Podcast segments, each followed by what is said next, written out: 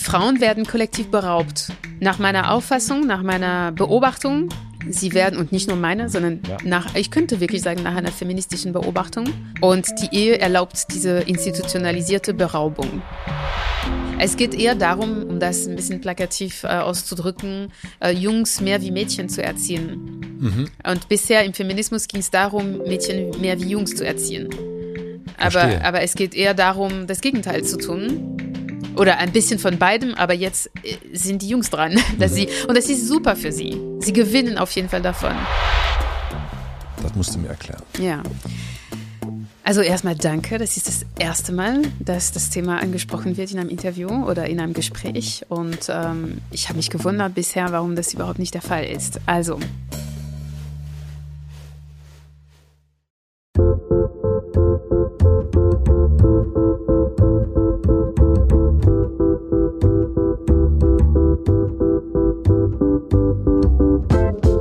Willkommen im Hotel Matze, dem Interview-Podcast von Mit Vergnügen. Ich bin Matze hier schon. Ich treffe mich hier mit Menschen, die mich interessieren und versuche herauszufinden, wie die so ticken.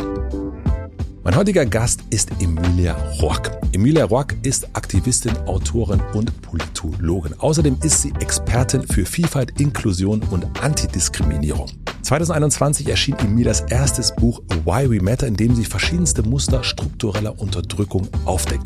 Und vor kurzem ist ihr neues Buch erschienen, das nennt sich Das Ende der Ehe für eine Revolution der Liebe. Und ich als verheirateter Mann wollte natürlich wissen, warum sie sich für dieses Ende ausspricht und wie diese Revolution so aussehen könnte. Wir reden aber nicht nur darüber, wir reden auch über ihre sehr bewegende Familiengeschichte. Es geht um Diskriminierung, es geht um Feminismus, es geht um die Orgasmuslücke, Penetrationssex und das Patriarchat und wie diese drei Dinge miteinander zu tun haben. Das habe ich in dieser Folge erfahren. Und ich habe wirklich sehr, sehr viele neue Perspektiven auf Fragezeichen bekommen und ich bin mir ziemlich sicher, euch wird es genauso gehen. Ich wünsche euch viel Vergnügen im Hotel Matze mit Emilia Rock. Was ist Liebe für dich? Ähm, Liebe für mich ist eine Haltung. Es ist eine, es ist eine Haltung, es ist ein Ziel. Ein Ziel. Ein Ziel. Deshalb, also mein Ziel im Leben ist, alles durch Liebe zu tun. Und dass Liebe immer präsent ist in allem, was ich tue, allem, was ich denke, allem, was ich sage äh, an was ich sehe. Deshalb es ist wirklich so eine Liebe ist für mich eine Haltung, eine Energie, die allgegenwärtig ist, immer präsent ist, aber manchmal ist es schwieriger, den Zugang dazu zu finden. Und äh, es ist eigentlich schwierig, äh, den Zugang zu halten und also zu behalten und auch aufzubewahren und zu, zu, zu nähren. Und ähm, ja, es ist äh, eine, ein Ziel für mich, ja. Aber du bist ja wahrscheinlich schon auch, also das ist ja wahrscheinlich nicht etwas, was du erst erreichen wirst, sondern wahrscheinlich hast du auch schon, bist du schon ein paar Meter gegangen. Ja, ja, ja, ich Hoffe ich. Ja, ja, ja, ja, klar. Nee, also zum Glück, ja, ich bin ein paar Meter gegangen und, ähm, und ich liebe viel in meinem Leben. Ich habe sehr viel geliebt. Ähm, Liebe ist immer sehr, sehr präsent in meinem Leben. Und wenn, ähm, wenn Liebe nicht so präsent in, ist, dann geht es mir sehr schlecht. Also ich merke das sofort. Ich glaube, das geht uns allen Menschen auch so. Mhm. Ähm, und dann ist die Aufgabe, die Liebe wieder zu sehen, weil sie ist da. Es ist nicht, dass sie nicht vorhanden ist, das ist nur, dass der Zugang dazu nicht, nicht klappt so. Dass es, ähm, dass es eine, eine Schwierigkeit, eine Blockade irgendwo gibt. Und die Blockade ist die in dir oder ist die äh, in der Außenwelt? In mir. Also in immer, immer in, immer in uns eigentlich. Ja. Ja. Also es gibt natürlich, also es ist alles ne, eine, ein Verhältnis ähm, und wenn man zum Beispiel viel Zeit mit Menschen verbringt, die selbst auch keinen Zugang zu Liebe finden, mhm. dann ist es natürlich noch schwieriger, den ja. Zugang zu etablieren. Und umgekehrt, äh, Menschen, die sehr liebevoll sind, die sehr viele, ähm, sehr viel Liebe erfahren und geben, also viel Zeit mit ihnen zu verbringen, dann erleichtert es auch den Zugang dazu. Ähm, und ja, Liebe hat viele Formen, viele ähm, Gesichter. Es gibt, ähm, also wenn ich jetzt über Liebe nachdenke, sehe ich Menschen, mhm. also bestimmte Menschen, aber ich sehe auch, ähm, ja, ich sehe auch Aktivitäten, ich sehe auch Ideen, ich sehe auch ähm, einfach so so eine Gesamtheit auch. Also dass es nicht nicht so richtig trennbar ist. Also die Art und Weise, wie ich meinen Sohn liebe, ist nicht trennbar von der Art und Weise, wie ich, ähm, wie ich die Natur liebe zum Beispiel oder wie, ähm, wie ich Selbstliebe kultiviere. Genau. Hm. Wenn wir uns sozusagen den, die große, das große Ziel angucken und die kleinen, die, die, die kleinen Schritte, die du schon gegangen bist, wahrscheinlich bist du auch schon große Schritte gegangen, kann ich mir vorstellen. Ähm, ja, geht so. ich, also ich, ich bin, also ich, ich bin auf dem Weg auf jeden Fall. Ich glaube, es ist, äh, ja. Was, äh, also wie würdest du diese, diese kleinen oder die, die ersten Schritte hin zur, zur großen Liebe beschreiben? Also wie fühlt sich das an, wenn du liebst? Es fühlt sich ähm, warm an, es fühlt sich offen an, also es, also als würde die Energie fließen, so ja. genau, also ein Fluss sozusagen. Ähm, und es, es fühlt sich also offen, würde ich sagen, so eine Offenheit. Das ist so, so, so eine sehr, sehr, sehr große Perspektive, so 380 Grad oder so. Ähm, so fühlt es sich an. Ähm, und für mich ist Liebe immer mit Dankbarkeit verbunden. Das heißt also, je mehr Dankbarkeit es im Leben gibt und je mehr Dankbarkeit ich spüre, desto einfacher fließt auch Liebe in meinem Leben. Dankbarkeit die du dir selber geben kannst? Oder Dankbarkeit ist ja auch dann etwas, was dir jemand anders auch geben ja, kann? Ja, Dank, Dankbarkeit ist wirklich so, auch es kann abstrakt sein. Zum Beispiel, ja, ich bin dankbar, dass ich gesund bin. Ich bin dankbar für mein Bett. Ich bin dankbar mhm. für, dass das Buch jetzt so raus in der Welt ist. Ich bin dankbar für ähm, bestimmte Menschen und dass ich sie in, in, in meinem Leben habe. Und deshalb diese Dankbarkeit wird einfach in die Welt gegeben. Also ne, das ist jetzt nicht unbedingt ähm, eine Dankbarkeit, die äh, an einer Person ähm, festgelegt wird oder so. Hm. Und was würdest du sagen, fehlt für die zur allumfassenden Liebe, also zu diesem Ziel? Was uns fehlt, ist, dass ich glaube, wir haben als Gesellschaft auch den Zugang ähm, zu dieser Kraft ähm, verloren und das ersetzt auch. Also das heißt, wir leben in einer Welt, die uns auch vermittelt, dass Liebe und Zufriedenheit und äh, Erfüllung durch ähm, Güter kommt, also durch Sachen, die wir besitzen oder durch Sachen, die wir ähm, vollziehen. Also mhm. zum Beispiel ähm, oder durch durch Erfolg. Ne? Also wenn wir Erfolg haben, wenn wir Geld haben, wenn wir Macht haben, dann ähm, sollte ein Gefühl von Glück, von Erfüllung und von Liebe entstehen. Aber das stimmt nicht. Und deshalb es ist diese Erzählung, die uns dazu verleitet, ähm, auch die Liebe woanders zu finden, ähm, zu suchen und es auch als eine, ähm, äh, als etwas zu sehen, das ähm, mysteriös ist, das nicht immer da ist. Na, also Liebe, also zum Beispiel, wenn eine Person Single ist und die Liebe sucht, dann ähm, wird sie nicht denken, ich habe die Liebe in mir und mhm. ich, ich muss mich verbinden mit dieser Liebe in mir, sondern ich werde die Liebe suchen in einer anderen Person.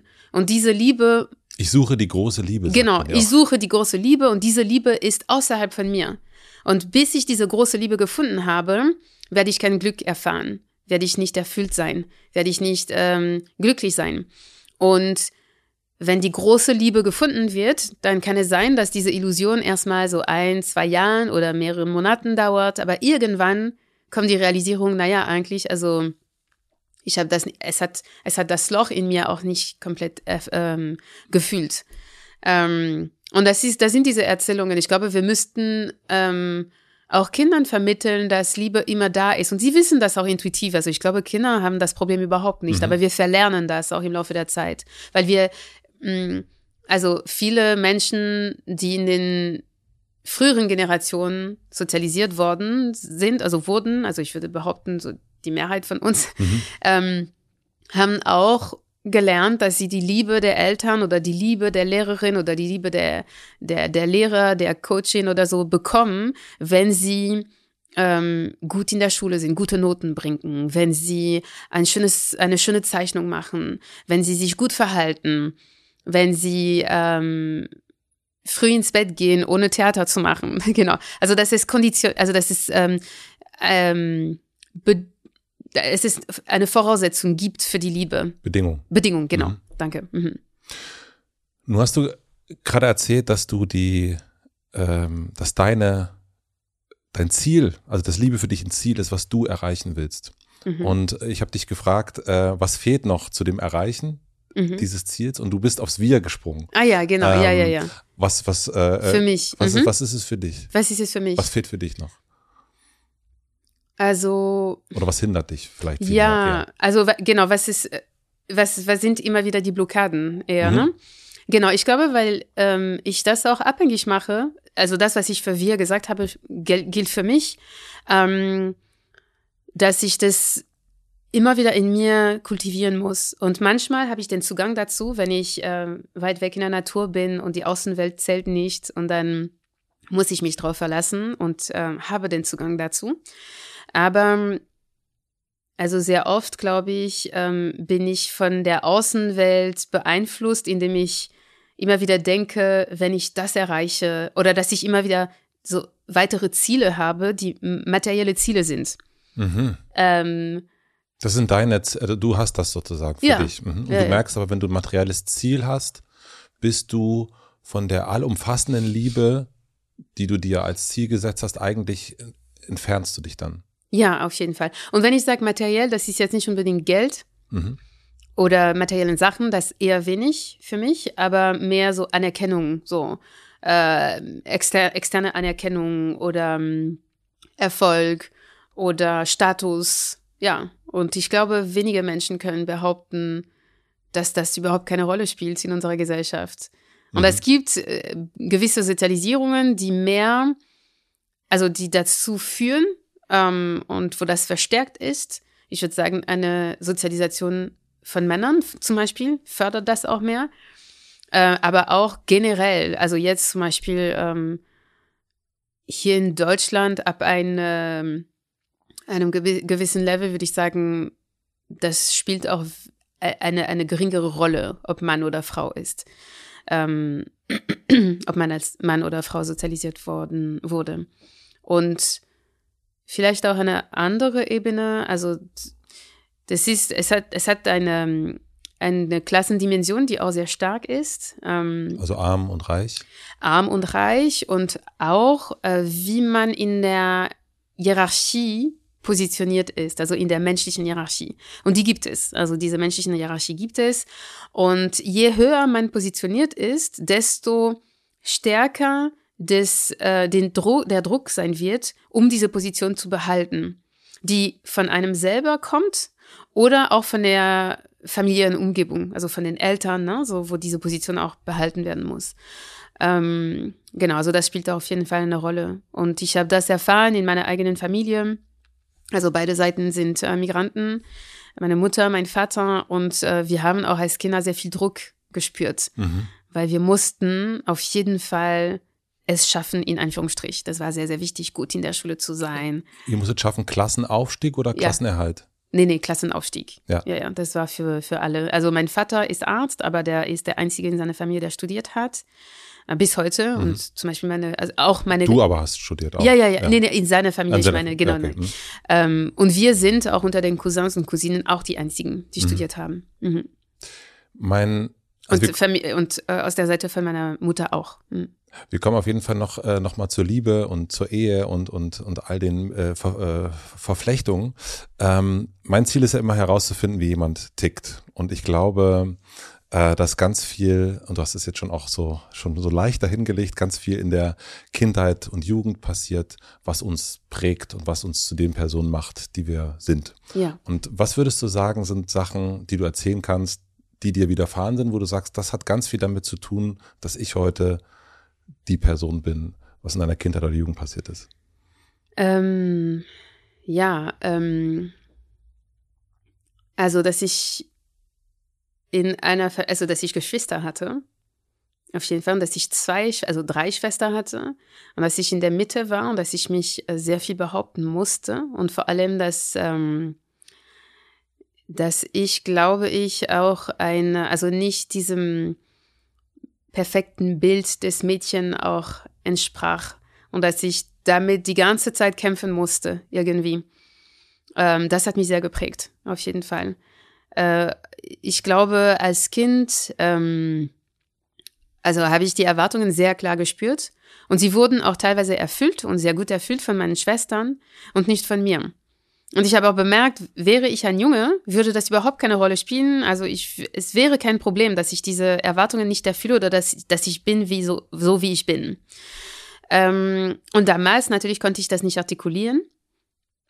Ähm, ich konnte das gar nicht artikulieren, ich habe das nur gespürt. Ich habe gespürt, es ist ungerecht. Es gibt irgendwas hier, das sehr ungerecht ist und ich fühle mich da unwohl und ich weiß nicht, warum ich nicht sein kann, wie ich bin, warum es ein Problem ist. Hast du ein ähm, Beispiel dafür? Ich kann es noch nicht so Ja, ja, zum Beispiel, also ich, ich war als Kind, also mir wurde gesagt, dass ich sehr dominant bin. Mhm. Genau. Wäre ich ein Junge gewesen, wäre das überhaupt kein Problem gewesen. Weil es, du hattest, äh, deine Geschwister waren alles Mädchen. Ja, genau, ja. genau. Ich hatte drei Schwestern, ja. Mhm. Also habe. Mhm. mhm.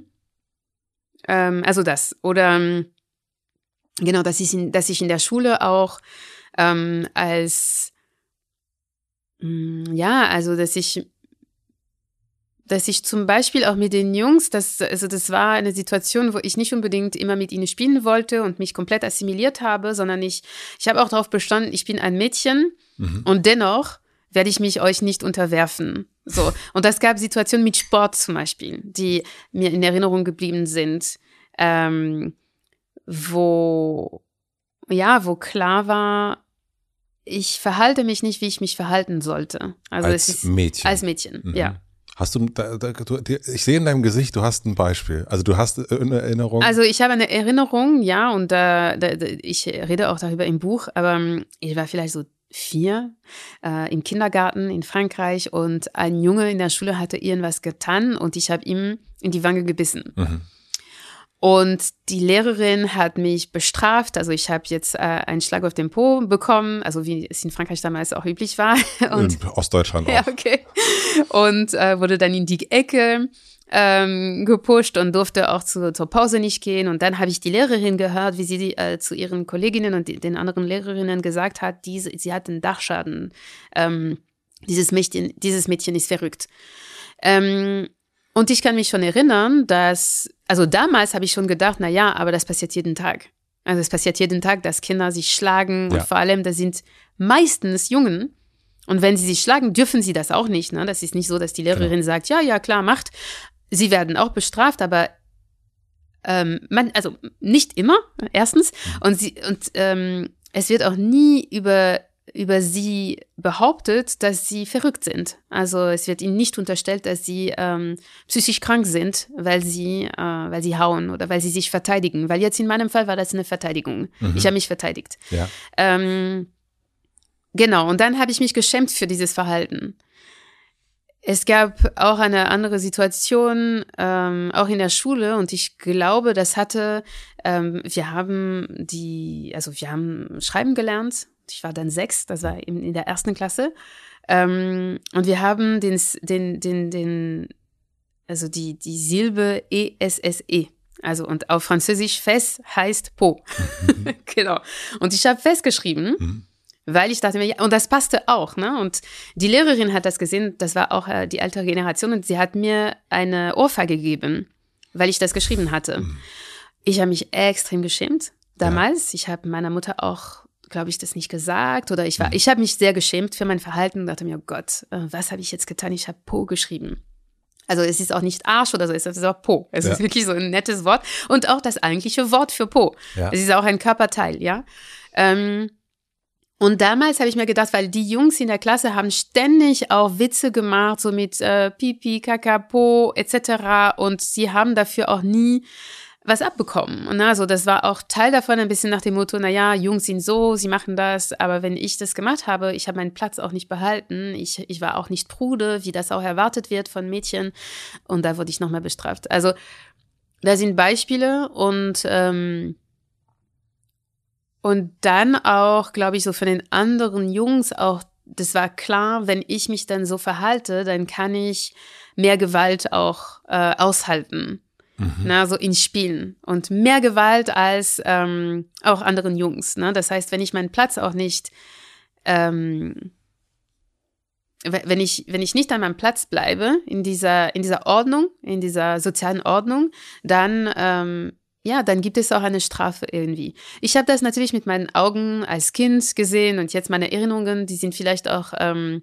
verzerrt mit der Zeit, aber das war ein Gefühl, das sehr, sehr präsent war. Und jetzt rede ich von Erfahrungen, die mich geprägt haben, jetzt mit Bezug vor allem auf das Patriarchat, auf dieses Buch. Es gibt auch ganz viele anderen Geschichten, die ich erzählen könnte, aber ähm, ja, genau. Also du hast sozusagen gemerkt, ähm, dir wird, du bist, du erfüllst nicht die Rolle des normal, Anführungsstrichen, typischen Mädchens. Ja. Und, und das hast du gespürt, ohne dass du das ähm, schon wirklich ausdrücken konntest, ohne dass du das wirklich benennen konntest. Ja, genau. Ja, ja.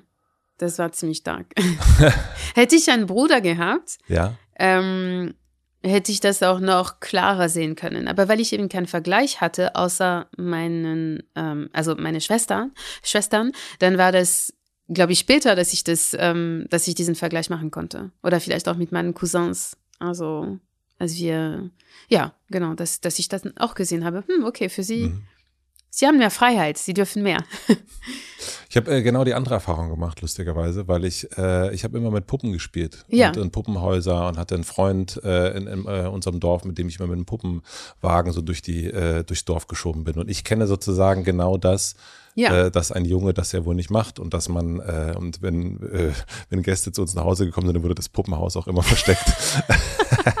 und äh, aber meine Mutter hat mir irgendwann mal gesagt, auch ganz nett, die hat gedacht, dass ich irgendwann mal schwul werde, mhm. aber es war nicht für sie, dass sie dachte, um Gottes Willen, mein Sohn wird schwul, sondern es mhm. war eher für sie, wo sie dachte, äh, wahrscheinlich, könnte, ja. wahrscheinlich ist es so, ist es aber nicht so, aber ähm, mhm. also ich kenne das irgendwie genau, ähm, äh, ja. nicht artgerecht. Aber ja, genau, das ist das gleiche System. Ja, das, ne? das ist das System. gleiche System, wo das binäre Geschlecht, es muss durchgesetzt werden, ja. weil es eben nicht natürlich ist, in Anführungsstrichen. Das ist jetzt nicht naturgegeben. Das heißt, äh, genau. es muss in der Sozialisierung stattfinden, damit wir uns diesem System ähm, zufügen, sozusagen. Ja. Ich glaube auch eine Sicherheit zu bewahren. Ne? Ja. Also so, das, das glaube ich, hat viel damit zu tun. Das ist alles so, äh, Jungs haben das, Mädchen haben das. Und wenn das mhm. so ist, dann fühlen wir uns auch sicher als Eltern, auch gegenüber den anderen. Mhm. Also wir können ja. zeigen, der Junge hat was Blaues an, schön, ja. das Mädchen was rosafarbenes, spielt mit Puppen und so weiter. Äh, ich glaube, da geht es ja auch bei den Eltern oftmals um die auch da, wie werden sie gesehen? Ja, genau. Also das heißt ja, ähm, soziale Anpassung. Ja. Ähm, soziale Anpassung ist dann, deshalb spielen Eltern eine sehr, sehr große Rolle auch in der Fortführung äh, vom binären Geschlecht. Wären sie da auch ein bisschen entspannter mhm. und würden sie mehr auf ihre Kinder zuhören, dann würden wir viel mehr Jungs mit Kleidern, mit Röckchen, ja. mit langen Haaren in Schulen sehen. Ja. Jetzt kommt die Werbung. Mein heutiger Werbepartner ist Squarespace. Mit Squarespace könnt ihr eure Webseite gestalten und eure Zielgruppe schneller erreichen. Zum Beispiel mit künstlicher Intelligenz. Mit der Squarespace KI könnt ihr ganz einfach individuelle Inhalte und passende Werbetexte für eure Webseite, euren Online-Shop oder sogar E-Mail-Templates erstellen. So kommt ihr schneller ins Gespräch mit euren Kundinnen und Kunden und könnt euch aufs Wesentliche konzentrieren. Squarespace macht den Rest und das tatsächlich bis zum Ende, denn ihr könnt sogar Zahlungen über Squarespace abwickeln, von der Rechnungserstellung bis zum Zahlungseingang. Und als wäre das noch nicht genug, könnt ihr sogar noch in die Analyse gehen. Mit Squarespace Analytics habt ihr Zugang zu allen relevanten Daten, die ihr zum Messen und Auswerten eures Erfolgs braucht. So behaltet ihr euer Projekt im Überblick und habt alles aus einer Hand. Was wichtig ist und ziemlich cool finde ich.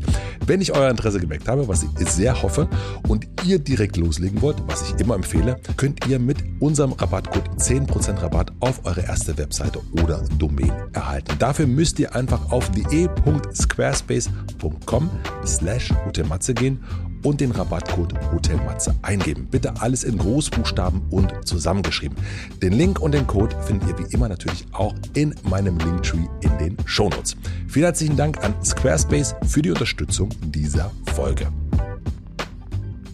Und nun zurück zur Folge. Wie war das in Frankreich? Also ich bin in der ehemaligen DDR aufgewachsen und in der DDR äh, gab es ähnliche Methoden wie bei euch. Ja. äh, nur habe ich das gar nicht so gedacht. Also ich habe Frankreich, also ich habe mich da auch gar nicht so mit beschäftigt, aber ich merke das gerade, wenn du erzählst von Ohrfeigen und, und so auch so eine Anpassung. Hier gab es in der DDR, äh, ehemaligen DDR, gab es ja wirklich den fast schon Zwang zur Anpassung. Ne? Also man ja. wollte auf gar keinen Fall irgendwie auffallen. Ja. Ähm, wie ist da deine Beobachtung von Frankreich? Also Frankreich ist sehr vergleichbar, auch heute. Ähm, ich würde sagen, wenn ich sehe, wie mein Kind aufwächst, mit welcher Offenheit er aufwachsen alt ist darf, er ist achteinhalb. Ja. Und ähm, wie mein Neffe, der in Frankreich jetzt lebt, äh, aufwächst und er ist sechs, Mhm. äh, da sehe ich auch, dass es sich relativ wenig getan hat in Frankreich. Ähm, dass zum Beispiel Heterosexualität auch aufgeführt wird bei den Kindern. Es gab so ein, ähm, eine Klassenaufführung Ende des Jahres und sie waren fünf Jahre alt und sie haben alle in Paaren getanzt. Ja. Jungen Mädchen, jungen Mädchen. Und ähm, ich dachte mir, ja, sie hätten auch sagen können, okay, Kinder mit Kindern. Und das ist dann egal. Ja. Aber sie sind noch nicht so weit, dass sie und sie machen das unbewusst. Ne? Ja. Das war doch, es ist selbstverständlich, es ist selbstverständlich, dass bei einer Tanzaufführung es Paare gibt und auch bei Kindern. Aber das ist auch eine Art und Weise, wie die Heterosexualität auch gelernt wird. Ne? Dass es gelernt wird, das andere Geschlecht als Objekt der Begierde zu, zu sehen und sich dafür zu interessieren in romantischen, ähm, aus, aus einer romantischen Perspektive. Ähm, genau. Es gehört auch zu diesem System. Aber ja, also man muss reinpassen in Frankreich. Ich glaube, so die, die Norm ist auch ähm, stärker, dadurch, dass das Land auch noch einem zentralisierten System ähm, hat. Äh, ich glaube, das, das sieht man in ganz vielen Aspekten, auch mit ähm, Erziehung, mit Ideen. Ähm, es ist alles sehr eindimensional, würde ich sagen. Ja. Ja, verstehe. Das muss ich mich mal, das muss ich mir nochmal näher angucken. Dein Land sozusagen. Du hast schon gesagt, ganz eine große Rolle, wie wir geprägt werden, äh, spielen die Eltern. Von denen hast du jetzt noch nicht so viel erzählt. Äh, Deine Eltern haben sich irgendwann scheiden lassen, glaube ich, als du 14 warst. Aber wie hat dich ihre Ehe geprägt? Also die ersten 14 Jahre, die Beziehung, die sie miteinander hatten, wie sie miteinander am Abendbrottisch oder Frühstückstisch gesprochen haben. Wel- Welche Art der Ehe hast du? Ja, also gesehen. meine Eltern haben sich zweimal getrennt. Einmal als ich drei war und einmal als ich 14 war. Das Bei heißt, sie 14 sind- haben sie gesagt, so jetzt reicht's. Ja, genau. Und äh, ich hatte wirklich keine, also das war keine ausgeglichene, glückliche Ehe. Das war eine Ehe, die, also sie haben geheiratet, als ich zehn war. Das heißt, die meiste Zeit haben sie auch unverheiratet gelebt, aber das war relativ egal, weil das war trotzdem eine monogame heterosexuelle Beziehung mit Kernfamilie äh, im gleichen ähm, im gleichen Haus. Ähm, und das hat mich schon geprägt, weil die Stimmung zu Hause war sehr, sehr bedrückend. Das war eine sehr bedrückende Stimmung. Ähm, mein Vater war sehr autoritär, ähm, sehr autoritär, sehr, ähm, ja, also es, Autoritär gegenüber allen oder ja, autoritär? gegenüber allen, ähm, auch sehr respektlos gegenüber meiner Mutter, sehr herabsetzend gegenüber meiner Mutter. Aber nicht nur gegenüber Frauen, sondern allgemein. Das ist sozusagen seine, er war oder ist. Ja, aber Leader vor allem, ja, aber vor allem gegenüber, gegenüber Frauen. Ähm, und vor allem auch gegenüber schwarzen Frauen. Also er war auch immer in nicht weißen Ländern sozialisiert, also in einem sehr kolonialen Kontext. Und das hat ihm sehr geprägt. Sein, dein Vater ist schwarz Nee, nee, mein Vater ist weiß, meine Mutter ist schwarz. Genau, ja. und er hat aber was gegen Schwarze? Habe ich das jetzt richtig Also verstanden? es ist nicht, dass er was gegen Schwarze hat. Es ist nur, dass er ähm, die weiße Vorherrschaft sehr tief verinnerlicht Okay. hat und sich als weißer Mann überlegen fühlt. Und er fühlt sich überlegen gegenüber schwarzen Männern, äh, gegenüber, gegenüber weißen Frauen und äh, Frauen of Color, schwarzen Frauen. Mhm. Und er hat äh, in seinem Leben nur schwarze Frauen gehabt. Ähm, was auch, also das zeigt auch natürlich genau, dass, dass es äh, irgendwo da ein Machtverhältnis, das ihm Sicherheit gibt und wo er eine gewisse Macht auch aufführen kann in Beziehungen. Mhm. Und genau, also das war, ja, das war die Art der Beziehung, die ich, ähm, die ich mitbekommen habe. Also überhaupt nicht liebevoll, nicht ausgeglichen, wo meine Mutter wirklich äh, innerhalb der Familie sehr unterdrückt war.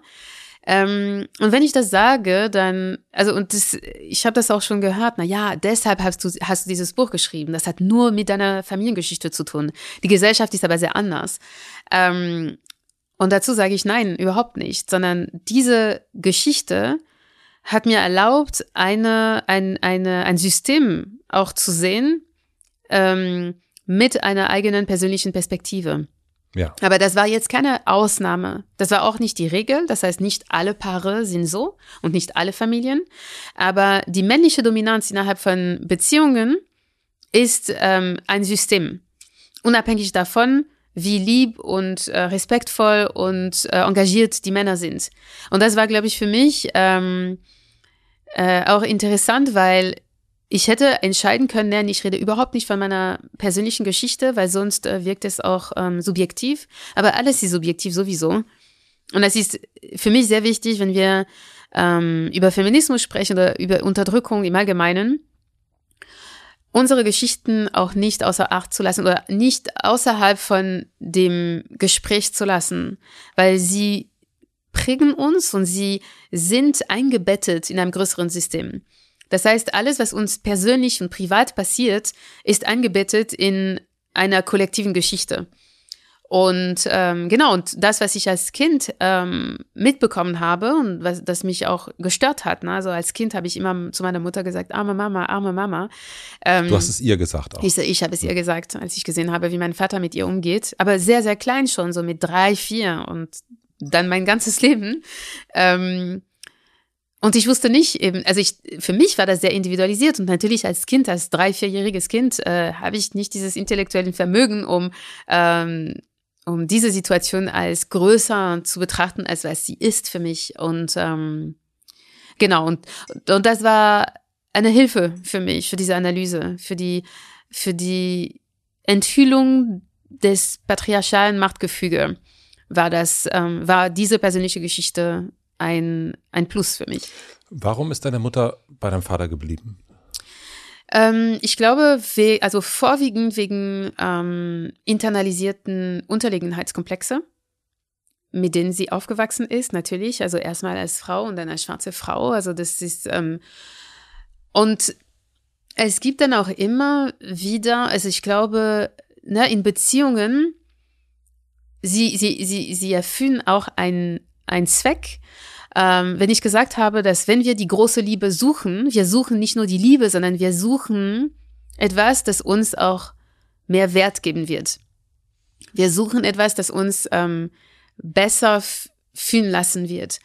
Und für viele Frauen, ähm, also wir werden auch sozialisiert mit dem Gedanken, also das ändert sich auch langsam, aber trotzdem, also wir können jetzt nicht sagen, ja, heute ist es anders, deshalb reden wir gar nicht über die Jahrhunderten äh, Prägungen, die wir hatten, ähm, dass Frauen Halbmenschen sind, bis sie verheiratet sind und Kinder haben. Und deshalb, wenn sie einen Mann finden, erfahren sie auch eine, eine Ergänzung, eine Komplettierung und auch ein Aufstieg so einen sozialen Aufstieg. Ähm, und für eine schwarze Frau mit einem weißen Mann zu sein, ist es eine doppelte, mhm. ein doppelter Aufstieg. Ja, und ich glaube, das war der Grund. Natürlich, und wenn wir uns verlieben, denkt man, ja, aber das war doch die Liebe, sie hat sich verliebt, ja, aber wir, verlie wir verlieben uns nicht ganz zufällig in Menschen. Es gibt immer unsere, ähm, ja, also wir tragen sehr viel mit uns rum und deshalb projizieren wir auch sehr viel auf die andere Person ich glaube nicht, dass die Liebe einfach so passiert, ähm, komplett losgelöst von Projektionen oder so. Ja. Nur habe ich gehört, dass du ja das am Anfang gar nicht so verbalisieren konntest, gefühlt hast. Mit deiner Mama hast du so ein bisschen arme Mama. Wann, äh, wann hast du denn deinen Vater das erste Mal in die Wange gebissen? Äh, über, äh, äh, Im übertragenen Sinne, du weißt, was ich meine. Also, also dich gewehrt und gesagt, nein. Also tatsächlich erst mit, also ich habe es mehrmals probiert, aber ähm, also richtig und endgültig erst mit 39. Hm. Und das ist, ähm, also ich glaube, durch meine Bücher indirekt, also die habe ich überhaupt nicht für ihn geschrieben, die sind nicht mal auf Französisch geschrieben, also deshalb nein, aber. Das spielt keine Rolle, das ist ja in dir drin. Genau, ja, tatsächlich. Ja. Ähm, es ist, es ist für ja, dass ich, dass ich mich gewehrt habe und dass ich, ähm, weil er ist hochmanipulativ und deshalb ist es dann sehr schwierig, sich nicht schuldig zu fühlen. Ähm, und ich sehe, dass es bei meinen Schwestern auch äh, wirklich ähm, auch eine andere Geschichte ist, ne, dass sie ja diese diese Bindung und ich nenne das wirklich eine Traumabindung auch nicht gebrochen haben und das habe ich auch ganz lange nicht getan. Äh, und ich habe das auch nicht so aktiv gemacht, indem ich ihm, manchmal träume ich trotzdem davon, dass ich ihm wirklich, ähm, dass ich ein Gespräch mit ihm haben werde, wo ich ihm alles sage, so alles, was ich denke. Aber ich spüre das Bedürfnis immer weniger. Ich spüre das Bedürfnis immer weniger, weil ich das nicht brauche. Ich brauche nicht seine Bestätigung, dass er mich hört und dass er, dass er mir hört und dass er äh, mich versteht, dass er sich entschuldigt. Das brauche ich nicht mehr. Muss er sich auch bei dir entschuldigen eigentlich? Mm, Also müsste er ja auf jeden Fall, aber wird er nie tun. Und das ist auch okay für mich. Also ich brauche das nicht mehr. Was hat dir das gegeben, dass du das nicht mehr brauchst? Ähm, ich glaube, meine Beziehung zu meinem eigenen Kind, witzigerweise.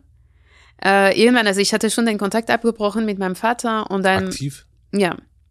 Und dann mein Kind meinte, ja, aber das ist mein Opa, ich will ihn sehen. Und ich dachte mir, na gut, ich kann nicht diejenige sein, die jetzt diese Beziehung, ich, ich habe keine Macht, um über diese Beziehung zu entscheiden. Und ich will mein Kind auf keinen Fall alleine zu meinem Vater schicken, deshalb gehe ich mit. Und ich sage, ja, können wir dich besuchen? Tidian, äh, mein Sohn möchte dich sehen. Ähm, dann gut, fahren wir. Und wir sind da hingegangen und nach anderthalb Tagen meinte mein Sohn, oh, ich will nach Hause, Opa ist böse, es geht mir nicht gut hier. Und ich meinte, gut, also jetzt weißt du, also, ne, das ist jetzt nicht meine Entscheidung, er weiß das und ich habe auch ihm verteidigt in diesen Interaktionen mit meinem Vater. Und für mich war das heilsam, das zu tun. Du hast deinen Sohn verteidigt. Ja. Ja. Ja. Weil du dich dann auch nochmal verteidigst im Grunde. Genau, genau. Ähm, und ich meine, es auch nicht mehr brauchen zu müssen, weil ich eben ich mich mit äh, mit Schulgefühlen und mit ähm, ich habe sie verarbeitet irgendwie und ich weiß, ich war also das war nicht meine Schuld, alles was passiert ist. Mhm. Er hätte sich nicht so verhalten sollen. Also und ähm, genau. Das mit, du hast gesagt, mit 39 hast du das quasi, hast du den, den Cut gemacht, aber nicht aktiv. Ähm, Wie- wie doch, fand das er- war aktiv. Ähm, ich war ein letztes Mal bei ihm und dachte mir, ich gehe nie wieder hin. Und danach, Und danach noch einmal mit meinem Sohn. wie lange ist das jetzt her? es war über Weihnachten. Also jetzt, ach, ach kürzlich erst Ja, ja, sogar. ja. Oh, wow. Ja, ja, genau. Oh, krass. Ja. Aber du bist dir sicher. ja, ich bin mir sicher. Ich bin, also, also was heißt das? Mhm. Ne, so, aber bisher, ich glaube schon, ja. Hm. Das heißt, du hast durch deinen Sohn, weil du es dann nochmal schwarz auf weiß gesehen hast, ähm, gemerkt, okay, ich kann, das geht nicht. Es tut, tut der Familie nicht gut. Ja, genau. Es tut uns nicht gut und nicht alle, sorry, nicht alle Beziehungen müssen erhalten bleiben. Hm. Ja, auch nicht sozusagen dieses äh, Blut ist dicker und so weiter. Also das ist, Also ich bin bereit, sehr viele Kompromisse einzugehen und ich bin bereit, ähm, also wenn es eine Möglichkeit des Dialogs geben würde und ähm, wenn er uns als gleichwertigen Menschen aussehen würden und ähm, bereit wäre, unsere Perspektive zu sehen, anzunehmen und sich damit auseinanderzusetzen, dann würden wir wahrscheinlich noch sprechen heute. mhm. Ja. Und nun ist aber jedes Kind ja auch das Kind von, von anderen Eltern. Ähm, Mhm. und, und jeder Vater, jeder ähm, Ja. ist auch das Ergebnis von Ja. und so weiter. Ne? Ähm, hast du dich bestimmt gefragt, äh, warum ist er so? Oh ja, ja, tatsächlich. Ja, also er hat selbst eine, also wenn er über seine ähm, Kindheit spricht, sagt er, ich hatte die beste Kindheit überhaupt. Das war eine traumhafte Kindheit. Und ähm, ich erfahre auch immer wieder Sachen, die mir denken lassen, naja, so traumhaft war das nicht. Mhm. Ähm, Er ist in Algerien aufgewachsen. Ne? er ist in Algerien geboren, aufgewachsen bis zwölf und dann sind sie äh, ausgewandert nach dem Krieg ähm, nach Marseille und da waren sie, haben sie äh, in sehr in einer sehr sehr engen Wohnung mehrere also mehrere Familien gelebt. Das war wirklich eine sehr schwierige Situation. Und dann hat mein Großvater einen einen einen Job gefunden in der Elfenbeinküste. Mhm. Und dann sind sie ausgewandert nach der Elfenbeinküste. Und mein Vater ist gependelt zwischen der Pariser Vorort und äh, der Elfenbeinküste, zwischen seiner Mutter und seinem Vater, weil sie sich geschieden haben. Mhm. Und dann ist er da geblieben, also in der Elfenbeinküste und ähm, genau. Aber zum Beispiel, ja, sein Vater war nicht gewaltvoll mit, äh, mit seiner Familie, aber er war ein gewaltvoller Mensch. Also Mhm. Und wenn ich sage, er war nicht gewaltvoll, ich weiß nicht, ob das stimmt. Also Ja. zum Beispiel, er hat versucht, meine Großmutter zu erschießen. Deshalb ist er schon gewaltvoll, war er schon gewaltvoll mit meiner Großmutter. Also ich Moment, will das überhaupt kurz, nicht. ich. Oh, Ja. Moment. Dein Großvater hat versucht, deine Großmutter zu erschießen. Ja. und sie hat jetzt eine große Narbe in dem Arm. Mhm. Und wenn ich sage, und das ist jetzt, ich muss mich jetzt wieder korrigieren, weil ich, ich habe jetzt etwas wiederholt, das ich immer wieder gehört habe, dass mein Großvater liebevoll ist, nett, etc. Und ich kenne Er ihn hat auch halt so. nur eine Waffenliebe. Ja, genau. Ähm, also das ist schon passiert. Und, ähm, und äh, ja, im Algerienkrieg hat er auch, also das weiß ich nicht, ich habe keine Beweise, aber ich unterstelle ihm schon, dass er, also weil ich ein paar Geschichten erzählt habe, wo ähm, er sehr gewaltvoll äh, mit Menschen umgegangen ist. Ja. Im Grunde versuchst du jetzt so ein bisschen, wie ich das so raushöre, zu sagen, so, nee, hier ist Schluss und bis hierhin und nicht weiter. Und jetzt versuche ich mich da so sehr auch frei zu schwimmen davon, weil du kannst ja auch nicht alles wissen und alles aufarbeiten für, dein, Ja. für deine Familie. Ja, tatsächlich. Und das ist auch für mich, also diese, ich weiß, dass in, in persönliche, also in Heilungsarbeit ähm, von vergangenen Traumata ist es auch sehr wichtig, ähm, nicht immer wieder Entschuldigungen zu finden für die Menschen und für die Gewalt, die man erfahren hat. Ähm, und, und das habe ich, das habe ich vor kurzem realisiert, weil es ist im Grunde nicht so relevant, warum er sich so verhalten hat. Es ist interessant zu wissen, aber für mich ist es nicht relevant, Mhm. weil das ändert nichts an der Tatsache, dass ich dadurch, dass, dass ich dadurch und meine Schwester und meine Mutter auch dadurch verletzt wurden. Und, und deshalb ist es, ähm, ich werde jetzt nicht versuchen herauszufinden, was ihm alles widerfahren ist, weil er will sich auch damit nicht beschäftigen.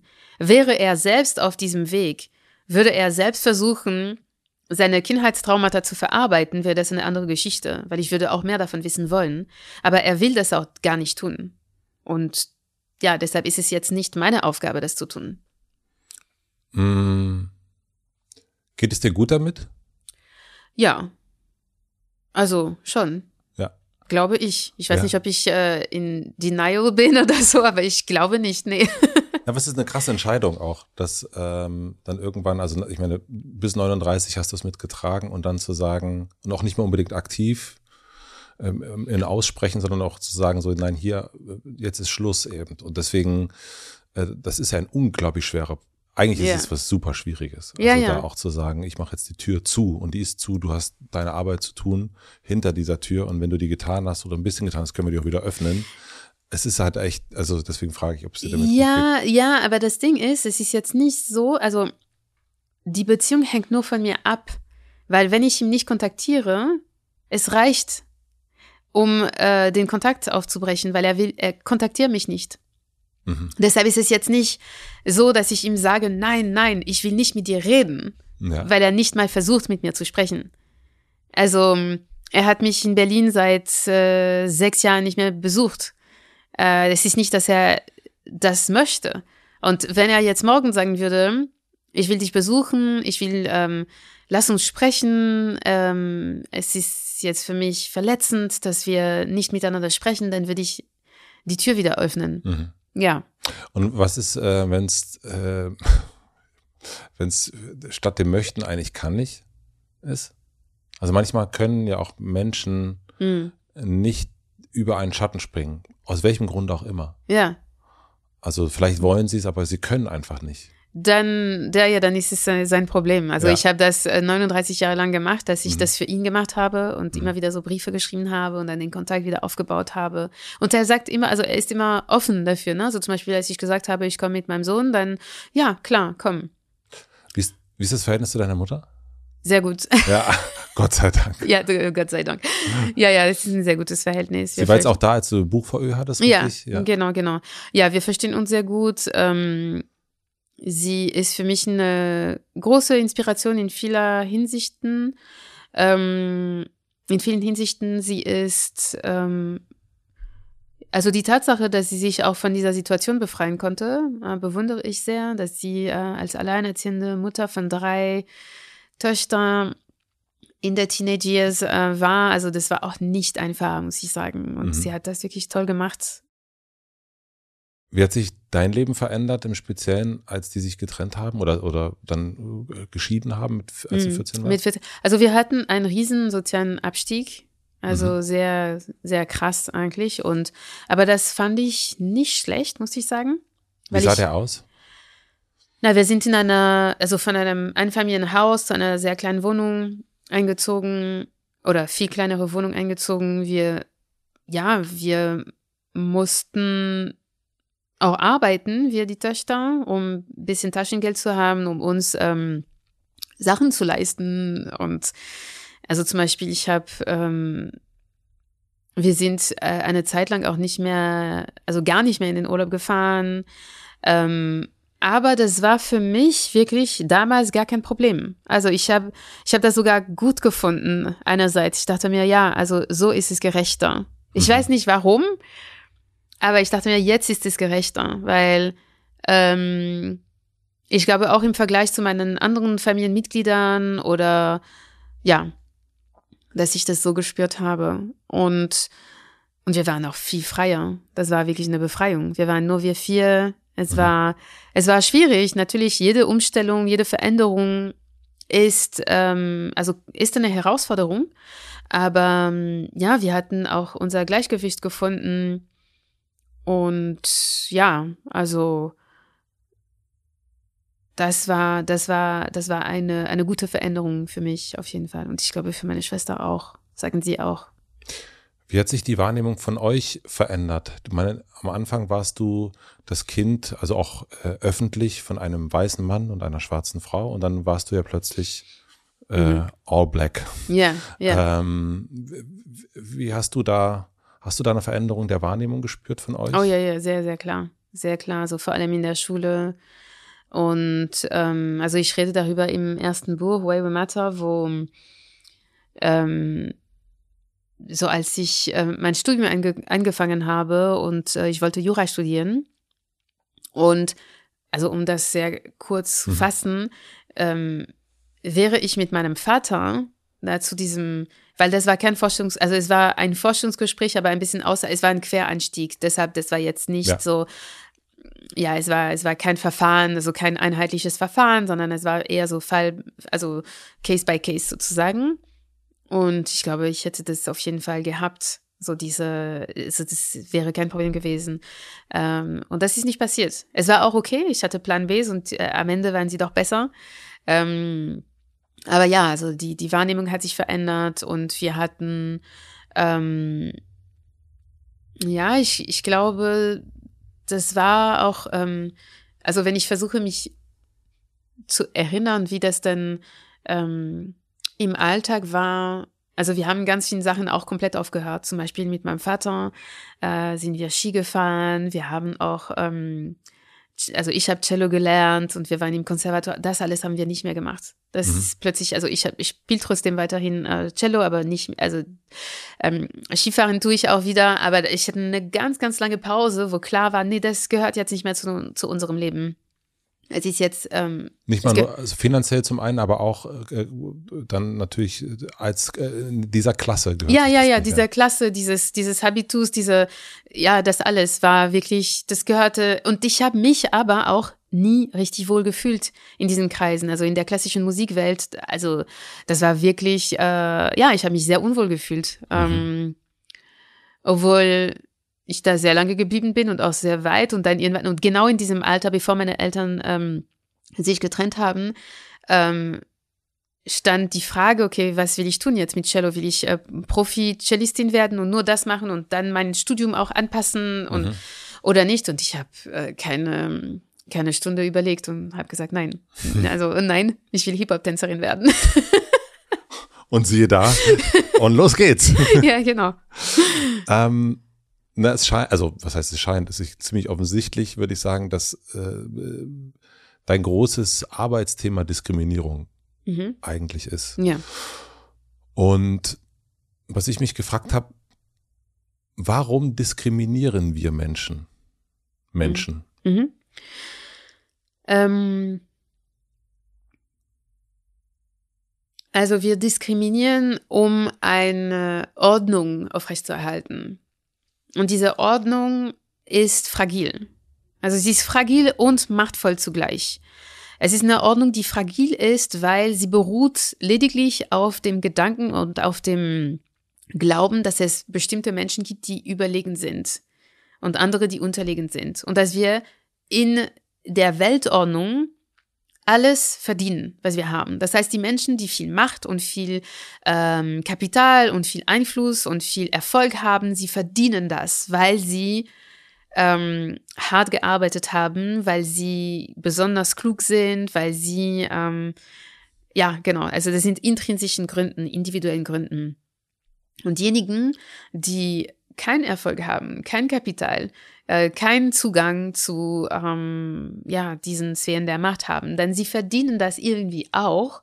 Ähm, sie könnten Zugang haben, würden sie sich mehr anstrengen, würden sie sich äh, mehr äh, einbringen, wären sie mehr motiviert etc. Und diese Erzählung hält eine Hierarchie aufrecht, weil sie wird nicht in Frage gestellt.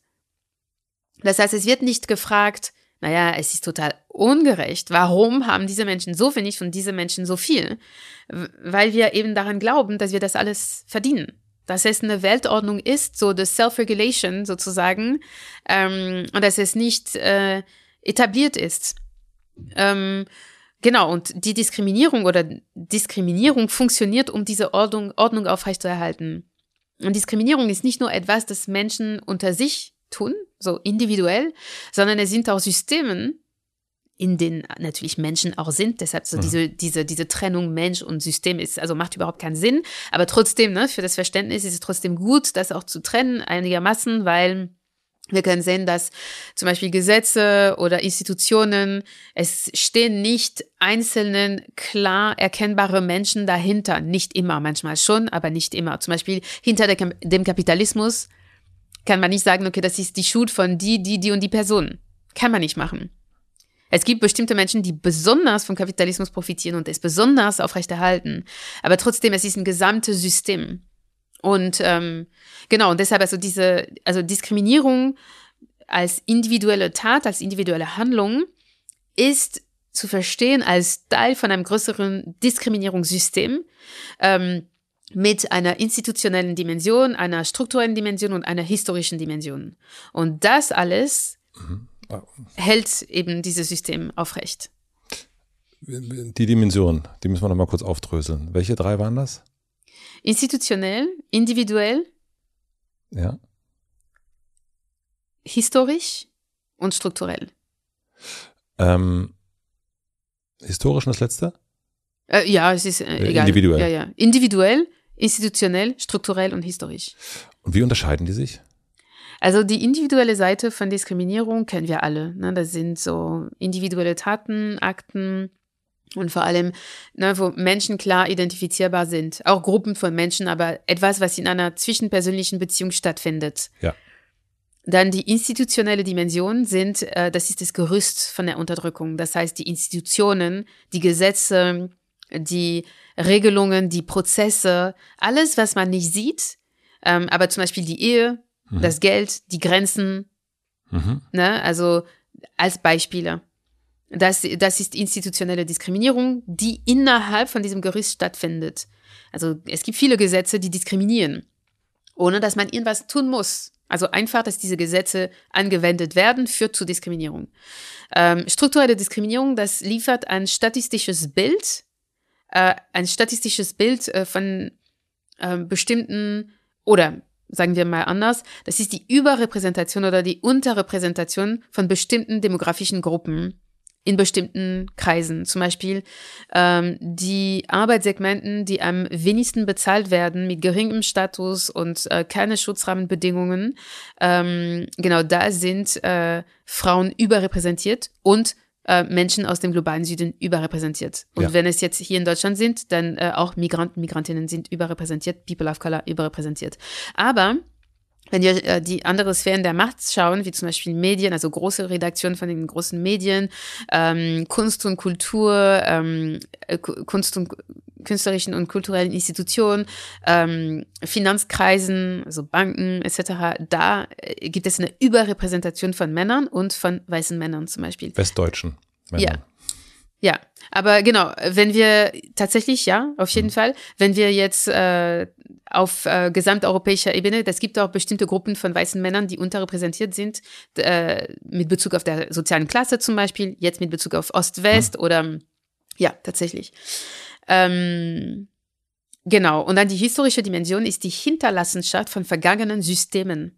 Zum Beispiel, ähm, es ist unmöglich in den USA, äh, die ähm, wirtschaftliche Ungerechtigkeit zu analysieren und zu betrachten, ohne ähm, über die Sklaverei zu sprechen als System. Ja. Ja, das ist das Gleiche hier in, ähm, in Europa. Es ist unmöglich, über ähm, wirtschaftlichen Ungleichheiten und ähm, äh, ja, zu sprechen, ohne über den Kolonialismus zu sprechen.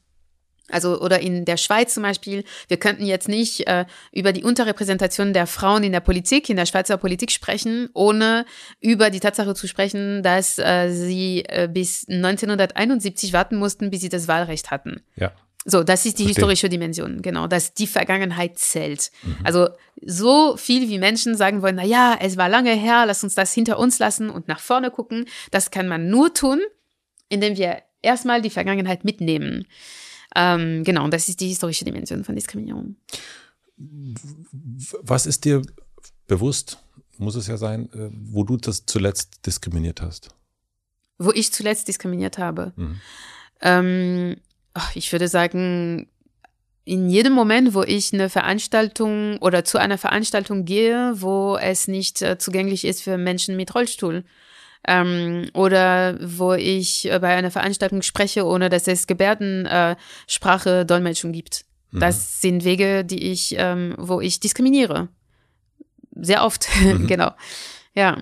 Ähm, ich könnte auch andere Beispiele geben, wenn ich zum Beispiel ähm, ja ein Event machen würde, ähm, wo die Anmeldegebühren sehr sehr hoch sind, dann ja, das diskriminiert auf jeden Fall viele Menschen, die da nicht teilnehmen können. Ähm, ja. Hm. Nun ist es ja so, dass du ganz am Anfang hast du gesagt, dein großes Ziel ist die Liebe und was hält dich auf, äh, ist im Grunde die, die Struktur. Es sind eigentlich diese, äh, diese äh, vier Ebenen, die du jetzt auch gerade genannt hast, glaube ich. Ne? Also die Diskriminierungsebenen, die kann man ja auch so zusammenfügen. Ja. Ähm, Also ich würde sagen, also das hat ähm, mit der Liebe, natürlich hat es sehr viel zu tun, aber für mich persönlich ähm, ist es eher etwas, also eine etwas, also eine spirituelle Entwicklung eher für mich, die natürlich damit verbunden ist. Ne? Also ich will die nicht trennen, aber wie soll ich das sagen? Äh, ich würde jetzt nicht unbedingt sagen, dass die diese unterschiedlichen Dimensionen den Zugang zu Liebe blockieren für mich. okay. Ich glaube, diese Dimensionen blockieren den Zugang zu Liebe für Menschen, die ähm, überwiegend Privilegien erfahren. Und das stimmt, dass in meinem Fall zum Beispiel ich erfahre viele Privilegien, also zum Beispiel dadurch, dass ich einen Doktortitel habe, dadurch, dass ich einen französischen Pass habe, dadurch, dass ich keine Behinderung habe. Ähm, und ja, deshalb, aber ich beschäftige mich auch sehr, sehr, sehr viel mit dem Thema. Ich würde sagen, das blockiert die Liebe für Menschen, die kein Bewusstsein mitbringen, die sich dessen nicht bewusst sind. Oder die es verleugnen, die die Existenz von Unterdrückung verleugnen und denken, na ja, das gibt es nicht mehr, alle Menschen haben die gleichen Chancen, Frauen können auch äh, Bundeskanzlerinnen werden, wenn sie das nicht sind, dann sind sie es selber schuld. Schwarze Menschen, äh, schwarze Menschen können auch heute alles erreichen. Ähm, genau, diese Menschen blockieren auf jeden Fall einen, einen Zugang auch zu Verbindung. Also Verbindung, also in Liebe, aber Verbindung vor allem, so Empathie, Connection mit anderen Menschen, Ja, mit, mit Lebensrealitäten von anderen Menschen. Ich, worauf ich hinaus wollte, ist eigentlich dieses, das Bewusstsein dessen, dass man, man weiß eigentlich, ähm, wenn man äh, was, man weiß eigentlich um das Spiel, um das es geht, Ja. in dem man auch mitspielt. Und man kennt, man weiß, man ist auch Teil davon. Ja. Und die Frage, die ich auch immer wieder hier stelle, ist, warum macht man trotzdem mit? Ja, ähm, ja, weil es sehr, wir sind soziale Wesen und wir machen wie die anderen. es ist, es, wir fügen uns ein in einem System und zum Beispiel so stark wie ich der Kapitalismus kritisiere, bin ich komplett Teil davon. Und ich könnte so gut wie ich will dann versuchen, mich ähm, dem Kapitalismus zu entziehen. Ich würde es einigermaßen auch schaffen können. Also zum Beispiel, wenn ich jetzt nur noch Fahrrad fahren würde, gar nicht mehr in den Urlaub, gar nicht mehr fliegen würde, gar nicht mehr konsumieren würde. Aber wie in der Stadt ist es möglich, denn also seine eigene Gemüse auch zu, äh, äh, anzubauen, zum Beispiel. Ähm, und das hat auch Kosten. Das heißt also, es ist auch ein Privileg, ein Stück weit, sich einem System zu entziehen. Das heißt, eine Person, die sagt, okay, ich mache das jetzt nicht mehr, weil egal, also welchen Beruf, also eine Person, die jetzt bei Lidl an der Kasse arbeitet und ähm, oder eine Person, die Familie im Ausland hat und jetzt, ja, wenn sie in, eine Verbindung halten will, dann muss sie trotzdem fliegen, äh, um diese Verbindung zu, ähm, zu pflegen. Ähm, ja, also es ist nicht für alle zugänglich, sich einem System zu entziehen. Und unter Umständen, wenn, wenn wir uns diesem System entziehen würden, äh, das habe ich mit Ulrike Herrmann besprochen hier, also würde halt einfach komplett alles kollabieren. Ja. Also das äh, ist ja auch nicht, äh, sollte auch nicht Sinn der Sache sein. Also warum nicht? Also da sage ich, warum nicht? Also wenn es kollabiert, dann gibt es auch Platz für was Neues. Also Chaos ist auch nicht unbedingt ähm, und, und es ist auch ist nicht realistisch, wirklich zu sagen, dass es tatsächlich kollabiert. Ja. Also, aber ein bisschen Chaos wäre nicht schlecht, finde ich. Ja, das, das, ja. Äh, nur versuchen wir natürlich alles richtig zu machen, glaube Mhm. ich. Also Mhm. Mann, Frau, wie auch immer. Ja. Also wir versuchen das. Mhm. Und natürlich ist es aber trotzdem gar nicht immer so, ne, also ist der, ähm, der Fairtrade-Kaffee, den ich gekauft habe gerade, ist das wirklich, macht das so viel Sinn? Ja. Oder ist der, an Anführungsstrichen, billige äh, Kaffee von Chibo, Ja. äh, ist der nicht sogar besser für Ja. die Leute vor Ort? Ja. So. Ja. Also es ist ja gar nicht immer so einfach, Ja, äh, da, ähm, da so mitzumachen. Mm, auch über das Nachdenken, über Diskriminierung, ähm, habe ich gedacht, naja, es ist ja scheinbar wirklich was ex, also total Menschliches. Mhm. Also, dass wir alle irgendwie haben. Jeder und jede hat eine niederträchtige Art in sich, glaube ich. Ja. Ähm, die sich in kleinen oder wie im großen, Ja. äh, die in großen zeigt. Und ähm, ohne das zu rechtfertigen, ohne zu sagen, das ist ja völlig in Ordnung. Aber ich frage mich, ob das nicht ein Stück weit einfach auch so ist. Mhm. Also, dass wir da gar nicht sagen, so, so ja, wir haben diese, wir können nicht voller Liebe sein. Mhm. Äh, wir, wir, äh, es gibt immer mal wieder dieses, wäre jetzt schon besser, wenn ich Mhm. äh, ein bisschen mehr Kaffee hätte als die Emilia. Ja. Oder, oder ihr schöner roter Pullover, das ist auch Ja. toll, äh, würde ich Ja. auch gerne haben. Ähm, so die kleinen, keine Ahnung, Kaufhausdiebstähle, die man so hat oder Mhm. die Tür zuschlagen oder was auch immer. Ja. Also das Niederträchtige ist in uns. Also Ja, das haben wir tatsächlich. Äh, es gibt auch sehr viele Sachen, die natürlich sind. Also zum Beispiel ähm, als Einwand habe ich oft gehört, naja, es liegt an unserer Natur. Der Mensch ähm, wird immer so sein. Äh, es liegt auch an unserer Natur zu töten. Und trotzdem versuchen wir das nicht zu tun. Es liegt an unserer Natur, ähm, ja, schrecklichen Sachen zu tun. Und dennoch haben wir uns so weit entwickelt, dass wir eben Kontrolle ausüben über unsere Impulsen und über unsere Pulsionen. Wir haben Todpulsionen und trotzdem ist es nicht akzeptabel zu töten. Also teilweise schon, ne, weil es wird sehr viel getötet in unserer Welt. Also es kommt darauf an, wer. Aber es gibt trotzdem, glaube ich, so einen Konsens, dass Töten nicht gut ist, nicht richtig ist, auch wenn es an der menschlichen Natur liegt. Ähm, und deshalb, für mich ist es kein, ke- also kein Argument, das sich wirklich hält, sozusagen, weil es gibt nichts, was wir, was unwiderstehlich ist. Ähm, und ja, Ungerechtigkeit ist Teil der Natur, Teil der, des, der, der kosmischen Balance sozusagen. Es gibt Gut und Böse und sie, diese Kräfte sind immer in, ähm, in Zusammenspiel, in Kampf. Äh, Da sehen wir überall so auf individuellen Ebene, so wo diese Kräfte auch miteinander kämpfen, äh, auf ähm, größeren Ebene. Ja, aber sie kämpfen. mhm. Die sind da. Und das heißt, wenn wir sagen, ja, so ist es, dann lassen wir auch ne, böse, bö so die bösen Energien gewinnen, wenn ich das plakativ und ein bisschen vereinfachend äh, äh, ausdrücken darf, ja. Und deshalb, ähm, deshalb, ja, also Diskriminierung, wie das jetzt sich materialisiert, hat nichts Natürliches an sich. Es wurde Mhm. alles konstruiert. Also, dass wir, dass unser neurologischen System auch so getan, also so, so konzipiert ist, dass wir sehr schnell Entscheidungen treffen können, indem wir Menschen aussortieren, Situationen aussortieren. Ja, klar. Aber die Tatsache, dass wir zum Beispiel schwarze Männer mit, ähm, mit äh, Straftaten, mit Gewalt, mit äh, sexualisierter Gewalt auch verbinden, hat nichts Natürliches an sich. Das sind alle Bilder und Narrativen, die konstruiert wurden im Laufe der Zeit und die auch immer wieder er, äh, aufrechterhalten werden. Und, ähm, Konstruiert auch, um diese Leiter weiterhin zu halten, um dieses, Ja. den, den, den, den Status, Ja. ab, das Status-Update sich immer wieder abzuholen Mhm. und zu äh, bewahren auch. Ja, absolut. Und äh, genau, und deshalb ist es jetzt nicht etwas, das nicht verändert werden kann. Es ist auch, ähm, wenn wir jetzt die Geschichte der Menschheit betrachten, es ist so klein, Ja. so wenig Zeit.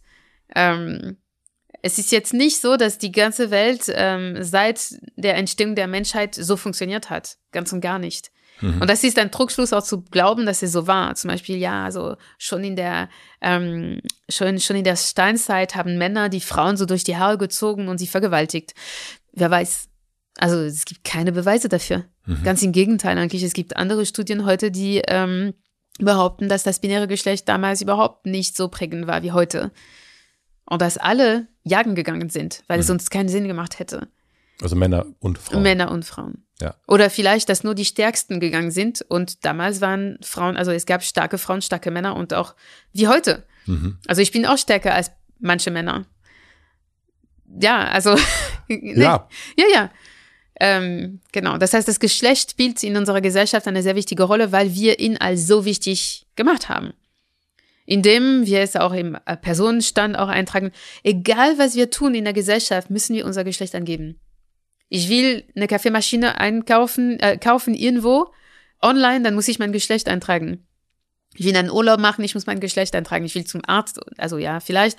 Oder egal was ich tue, ich will mich bei einer Konferenz anmelden, ich muss mein Geschlecht angeben. Warum? Ja, wirklich, warum? Ja. Es ist, äh, das ist bei mir auch immer, wenn ich online irgendwas ausfülle, da kommt am Ende immer der Fehler, Sie haben was vergessen und es ist meistens, dass ich am Anfang nicht Herr oder Frau oder divers angegeben Ja, habe. ja.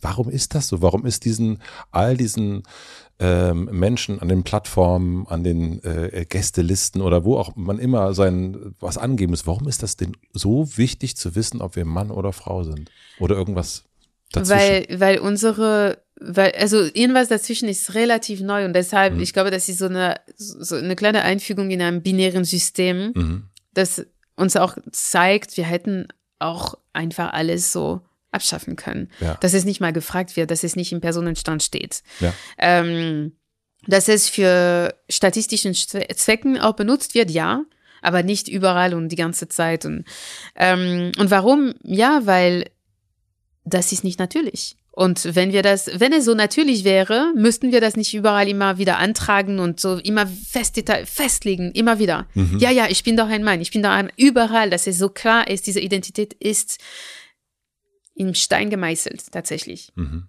Und, ähm, Spannend. Da habe ich noch nie so äh, drüber nachgedacht, aber du hast voll recht. Ja. und deshalb, wenn wir jetzt äh, aufhören würden, auch bei Kindern das Geschlecht so festzulegen, es fängt so früh an, bei, also bei Embryos. Was wird's? Und dann, wenn die erste sie, Frage. die erste Frage, und wenn sie geboren ist der werden, Name. genau. Mhm. Und wenn sie geboren werden, dann müssen sie auch eingegliedert werden in diesem System. Das heißt, Babys, die geschlechtsneutral ähm, gekleidet werden, und hier in Prenzlauer Berg, Berlin ist es sehr üblich, ne? aber es gibt, äh, also in, überall auf der Welt ist es nicht üblich, dass Ja. Babys äh, geschlechtsneutral ge äh, gekleidet werden. Ich habe mein Kind geschlechtsneutral gekleidet, auch mit so pinke Strumpfhose und so. Und ich habe immer wieder Kommentare bekommen. Vor allem in Frankreich. Und hier in Deutschland war das immer so, oh, das Mädchen, wie süß. Und ich habe nie gesagt, nee, nee, das ist ein Junge, weil ich dachte mir, pff, es ist doch egal. Mhm. Sie sollen denken, dass es ein Mädchen ist. Also, ja, ist Verstehe. wirklich, also spielt keine Rolle. Hm. Ein Wort, was du noch nicht benutzt hast, aber ganz oft benutzt wird in diesem Zusammenhängen von Diskriminierung, Unterdrückung und so weiter und so fort, ist immer dieses große Wort, das Patriarchat. Hm. Ähm, und das Patriarchat soll brennen und muss zerstört werden und so weiter und so fort. Ja. Ähm, und du hast erst so schön äh, aufgedröselt die, die unterschiedlichen äh, äh, Hintergründe von Diskriminierung. Was ist das Patriarchat? Das Patriarchat ist die konkrete Macht der Männer in der Gesellschaft. Und es ist eine sehr einfache ähm, Definition. Mhm. Aber ja, das ist die konkrete Macht der Männer in der Gesellschaft auf allen gesellschaftlichen Ebenen. Und die Macht in einer kapitalistischen Gesellschaft hat sehr viel mit Geld zu tun. Mhm. Also sehr, sehr viel mit Geld zu tun, eigentlich. Also Einfluss kommt immer mit Geld einher. Auch Menschen, also es gibt sehr wenige Menschen, die Einfluss haben und kein Geld haben. Und es gibt sehr wenige Menschen, die viel Geld haben und keinen Einfluss haben. Eigentlich, ja. Und ähm, und das Patriarchat ist ein System, das, ähm, also je nachdem, es gibt unterschiedliche Theorien, aber es ist sehr alt. Ja, es ist mehrere tausenden Jahren alt. Es ist älter als der Kolonialismus und der Rassismus.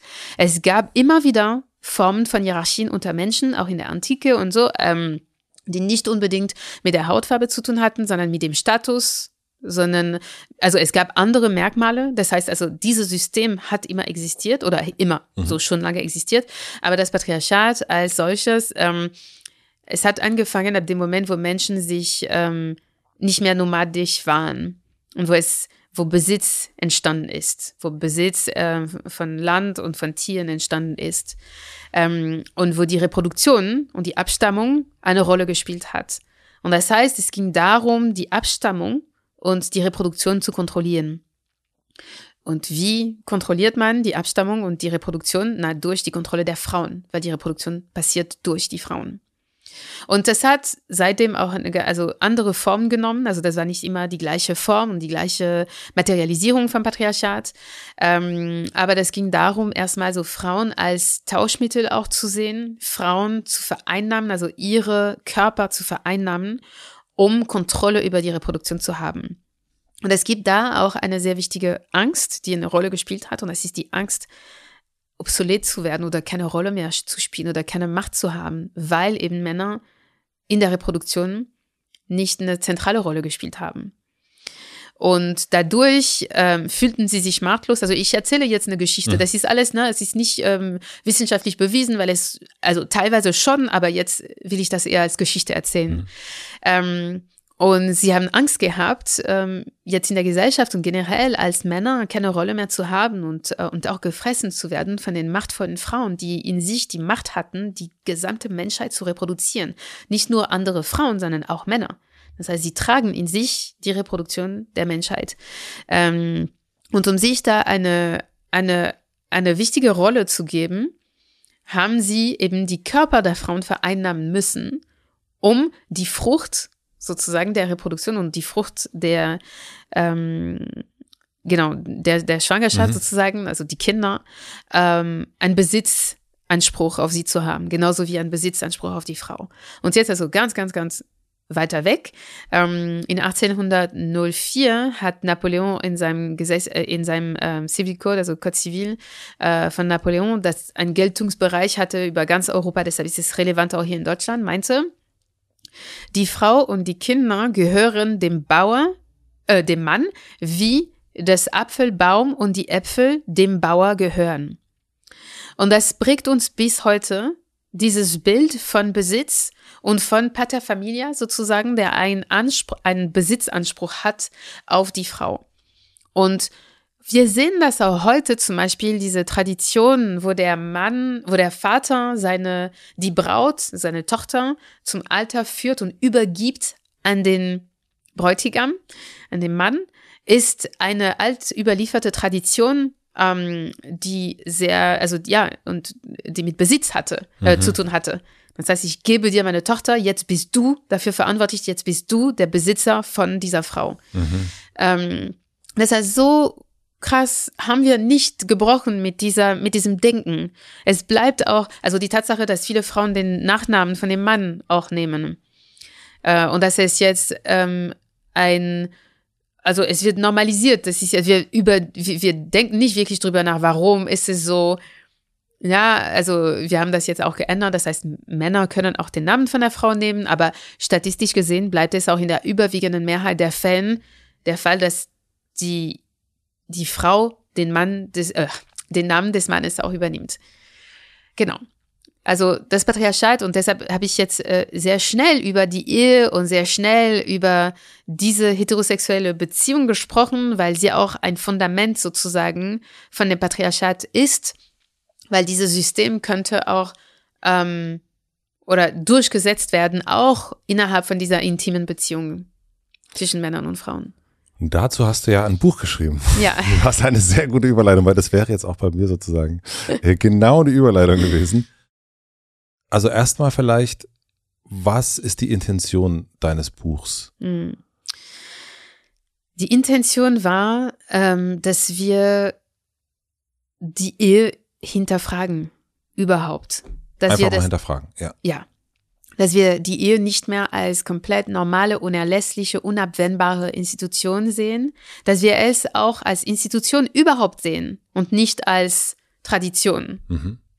Ähm, dass wir die wirtschaftliche Logik hinter der Ehe auch ähm, ja, äh, kritisch hinterfragen und, und wirklich sehen, was im Moment nicht der Fall ist. Also wir sehen nicht die Ehe als wirtschaftliches System, aber das ist es. Ja. Es ist wirklich ein wirtschaftliches System. Ähm, Auch. auch. Mhm. Mhm. Und meine Intention war, ähm, viele unter, unter, also unterbewusste, impliziten Gefühlen zu artikulieren, damit Menschen, die das auch spüren, aber nicht in Worte fassen können, dass sie sich darin wiederfinden können. Ähm, das ist, glaube ich, im Schreiben immer ein bisschen meine Intention. Ähm, und weil ich diesen Weg gegangen bin und selbst auch mal da war, dass ich das Du warst selbst auch verheiratet? ja, ich, ich, ich war selbst verheiratet und ähm, genau, ich bin jetzt geschieden. Ähm, und genau, das war, das war meine Intention. Hm.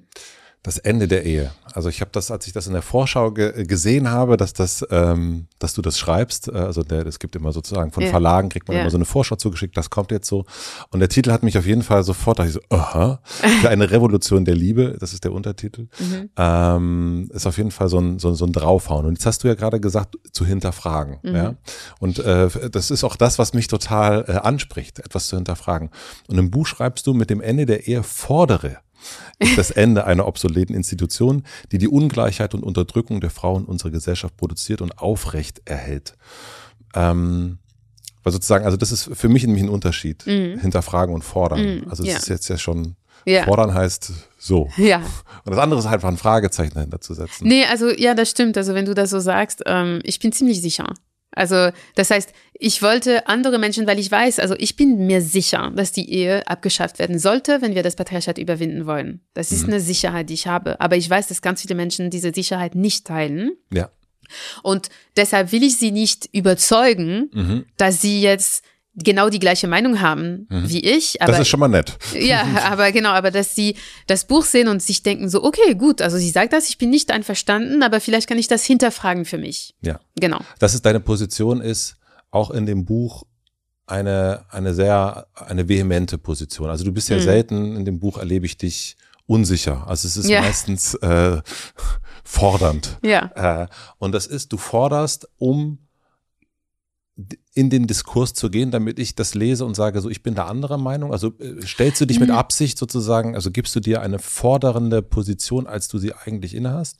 Nee, das nicht. Ich würde sagen, das war wirklich eine sehr intuitive Art und Weise zu schreiben, die ich zum Beispiel im Why We Matter wenig geha also Genau. weniger gehabt habe. Ist mir auch aufgefallen. Mm, Und äh, aber da, ich glaube, ich hatte sehr viel Wut, als ich dieses Buch geschrieben habe. Also das hat auch nicht mit meiner persönlichen Geschichte zu tun jetzt, aber wirklich so, weil ich angefangen habe auch zu schauen, okay, wie lass mich ein bisschen schauen, so wie wie wie drückt sich das Patriarchat aus in unserer Gesellschaft und äh, das macht total wütend. Mhm. Und ich habe auch versucht, diesen Ton, weil das habe ich in Why We Matter gemacht, dass ich meinen Ton immer wieder abgeschwächt habe.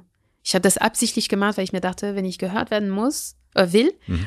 dann muss ich meinen Ton abschwächen. Ja. Und bei diesem Buch habe ich mir gedacht, nein, das will ich nicht tun. Mhm. Ich traue den Menschen zu, dass sie auch mit dieser Art, dass sie diesen Ton aushalten können und sich mit den Thesen auseinandersetzen können, auch wenn ich das nicht lieb und brav mache. Ähm, und weil es im Patriarchat äh, von Frauen verlangt wird, dass sie das immer so tun. Also Frauen müssen immer weich und lieb und ähm, ja, sie müssen harmoniebedürftig sein und deshalb, wenn sie jetzt Kritik ausüben, dann müssen sie das bitte so sanft machen wie möglich. Und ich wollte mich nicht äh, zensieren. Ich hatte das Gefühl, dass wenn ich das tue, dass ich äh, nicht treu bin, so zu meinen, mhm. dass ich, dass ich jetzt kein Ventil finde für für diese Wut und diese Wut ist verdammt berechtigt. Also das Patriarchat und die Ungerechtigkeit, die Frauen widerfährt hier in Deutschland auch, ist wirklich krass. Und ähm, ich darf wütend sein und ich darf das auf Papier legen. Ja, verstehe ich. Mhm. Ich habe äh, das Buch gelesen zu der gleichen Zeit, wie ich das Buch gelesen habe äh, der Osten eine westdeutsche Erfindung. Ah ja, ja. Und, ähm, und da, äh, das Buch ist relativ, ich finde, das hat an, an vielen Stellen äh, große Parallelen, finde mhm. ich. Ähm, nur fand ich es da interessant, dass er am Anfang direkt gesagt hat, übrigens, ich habe gar keinen Bock, jetzt irgendwie differenziert zu sehen, sondern ich hau jetzt, also über, ja. übertrieben, ich hau jetzt einfach drauf und äh, weil mich nervt's total. Also mhm. der hat so diese, diese Wut und dieses, mhm. es fließt aus mir heraus äh, und es muss jetzt, ich lasse hier Dampf mhm. ab. Äh, das hat er so direkt reingeschrieben und so konnte ich dieses Buch äh, ich wusste von Anfang an, okay, er hatte, der hatte einfach jemand gerade mal keinen Bock, äh, sanft zu sein oder verständnisvoll zu sein mhm. oder umarmend zu sein. Mhm. Und, ähm, und deswegen, ich habe dein Buch, es hat mich teilweise, ich warte immer so diese, weil es an manchen Stellen wirklich genau dieses Ich fordere und so ist das und äh, es gibt gar keine andere Sicht, da kommen wir später noch dazu, das mhm. so und so zu sehen. Mhm. Ähm, hat mich irritiert, weil ich auch äh, Why We Matter ganz anders gelesen habe und gar nicht aus, hier schreibt eine sanfte Frau, ja. äh, so, sondern einfach, ähm, mir war die Position, ich, ich konnte das am Anfang nicht, und jetzt, wenn du es so erklärst, kann ich das total nachvollziehen. Und ich konnte es im Buch, als ich das gelesen habe, ich konnte es nicht richtig, ich, ich konnte es nicht, ich konnte es nicht verstehen, mm. so richtig. Mm. Ich konnte diese Haltung nicht, ja. äh, ähm, ich habe das auch mit meiner Redakteurin besprochen. Ich, gesagt, ich, ich finde das super, äh, äh, also auch gerade Why We Matter, aber hier, ich, ich äh, fühle mich die ganze Zeit so ähm, ja, ja. so vom R getrieben ein ja, wenig. Ja. ja. und ich glaube, also zum Beispiel die Tatsache, dass ich das nicht vorweg gesagt habe, ist auch, weil ich mich nicht rechtfertigen will. Ja, und weil, enough. genau, und weil, ähm, und na, so als weißer männlichen Autor kann man sich auch sehr viel erlauben, ja. weil es auch ein, eine, ähm, ein Objektivitätsvermutung gibt. Na, mhm. so von aus diese, na, und bei mir nicht, sowieso, egal was ich schreibe, also mein Geschlecht und meine Hautfarbe werden im Vordergrund stehen, das heißt, ich schreibe aus dieser Perspektive. Und das ist meistens auch unbewusst, aber genau, nee, deshalb, ich habe, was mir wichtig war, äh, war in dem in der Einführung, also das Kapitel über nicht ja. alle Männer oder warum eine Abschaffung, also erstmal so viele Missverständnisse ähm, ein bisschen zu erklären. Aber, aber mein Ton, ja, ich habe nicht dran gedacht. Also ich dachte mir nicht so, ich muss da irgendwas sagen dazu. Nee. Nein, es ist doch. Äh, äh und, und vor allem, irgendwann habe ich mir gedacht, und deshalb hat auch äh, Philipp Siefer das Buch mhm. gelesen, weil ich dachte mir, okay, mhm. ich gebe ihm, weil ich weiß, es ist eine Zumutung für ganz viele Männer. Mal schauen, wie er reagiert. Und wenn er sagt, ja, ich konnte das lesen und ja, es war nicht einfach, aber ich habe verstanden oder ich oder dass er mir sein Feedback gibt. Mhm. Ich, ich wollte einfach ja. sein Feedback haben. Ich habe trotzdem diesen Test gemacht und mhm. äh, ich habe ich hab ihn bestanden. Wobei ich mir aber auch nicht sicher bin, um das so zu sagen. Ich, ähm, es gibt auch da, also so ne, du sagst ja auch schön, Gott sei Dank, nicht alle Männer, aber natürlich auch eine, ähm, also bei vielen Themen, also sowas zum Beispiel, ne, also so, ob das Patriarchat ist, ob das Feminismus ist, ob das ähm, Rassismus ist. Mhm. Ähm, da gibt es für mich als weißer, heterosexueller und so weiter Mann, mhm. gibt es für mich sowieso eine Frage, kann ich dazu was sagen oder nicht? Immer. Es, ähm, und es ist aber auch die, ähm, so, so ein leichtes, je nachdem, in welcher Verfassung ich dann auch bin, ein leichtes Schuldgefühl ja. oder, oder man macht es nicht richtig mhm. oder man tritt jemand auf die Füße und so weiter. Mhm. Ähm, und das ist dann auch zu fragen, ja, darf ich das jetzt, äh, darf ich das jetzt auch kritisieren? Also darf ich mhm. diesen Ton vielleicht auch kritisieren? Ähm, Traue ich mich das zu? Also, ne, ich, ja. ich, du sitzt mir gegenüber und ich merke, ich kann dir das total sagen. Ja. Ähm, aber das gibt's, glaube ich, auch bei vielen äh, Männern und Frauen und dazwischen, dass man manchmal denkt, ah, hier widerspreche ich besser nicht. Mhm. Auch gelernt aus Schulzeiten, aus Elternzeiten ich, und so weiter. Mhm. Weißt du, was ich meine? Ja, ja, nee, ich weiß ganz genau. Und ich wusste auch, ähm, ja klar, und ich, ich habe das auch bemerkt. Mhm. Ähm, aber ich dachte mir, for once, also es wird jetzt keine Rolle spielen. Mhm. Das heißt, ich sage das und ich weiß, dass diesen Ton wird sehr vielen Menschen gut tun. Mhm. Und das war mir wichtiger. Ja. Ja. Diesen Ton wird sehr, sehr vielen Menschen gut tun. Und ich denke zum Beispiel an ähm, Virginie Despentes. Mhm. Also, um Gottes Willen, ich will mich jetzt nicht vergleichen mit ihr, weil sie ist wirklich eine Ikone für mich und ich bewundere sie sehr. Aber ich weiß, wie gut es mir tat, ihre Bücher und ihren so super direkten Ton zu lesen, wie Andrea Dworkin auch. Also solche Feministinnen, die wirklich kein Blatt vor den Mund nehmen und die Sachen sagen, wie sie sind manchmal auch super vulgär und mhm. es tat mir immer so gut. Und ja. ich dachte mir, also das mache ich nicht in diesem Buch. Nein. Also ich habe äh, gar keinen solchen Ton. Aber ähm, ja, und, und ich, wie, wie gesagt, also ich glaube, das gehört auch zum Prozess und ich traue den Männern zu, wenn sie das lesen, dass sie vielleicht auch ein Unbehagen fühlen aber trotzdem ähm, sich damit auseinandersetzen werden und ähm, und die Kritik nehme ich an, also total. Ich bin mir auch bewusst mit einem solchen Titel, mhm. dass das Buch äh, nicht allen gefallen wird. Also das weiß ich. Und ich habe schon sehr, mit sehr viel Gegenwind zu tun gehabt. Ähm, und das war jetzt nicht meine Intention, ähm, so die breite Öffentlichkeit äh, zu verführen und dass sie äh, das Buch alle so, ja, toll. Nein, das ist jetzt nicht meine Intention. Meine Intention ist wirklich auch ähm, Anecken, äh, Unbequemlichkeit ähm, verursachen und Emanzipation. Emanzipation, genau. Und und wenn du sagst, ja, als Mann, du fühlst dich auch manchmal unwohl, ähm, ich verstehe das. Äh, und gleichzeitig finde ich das sehr wichtig, dass wir auch differenzieren, was das Problem manchmal ist, weil Männer und weiße Menschen und Menschen aus den dominanten Gruppen dürfen sich zu allen Themen äußern. Immer.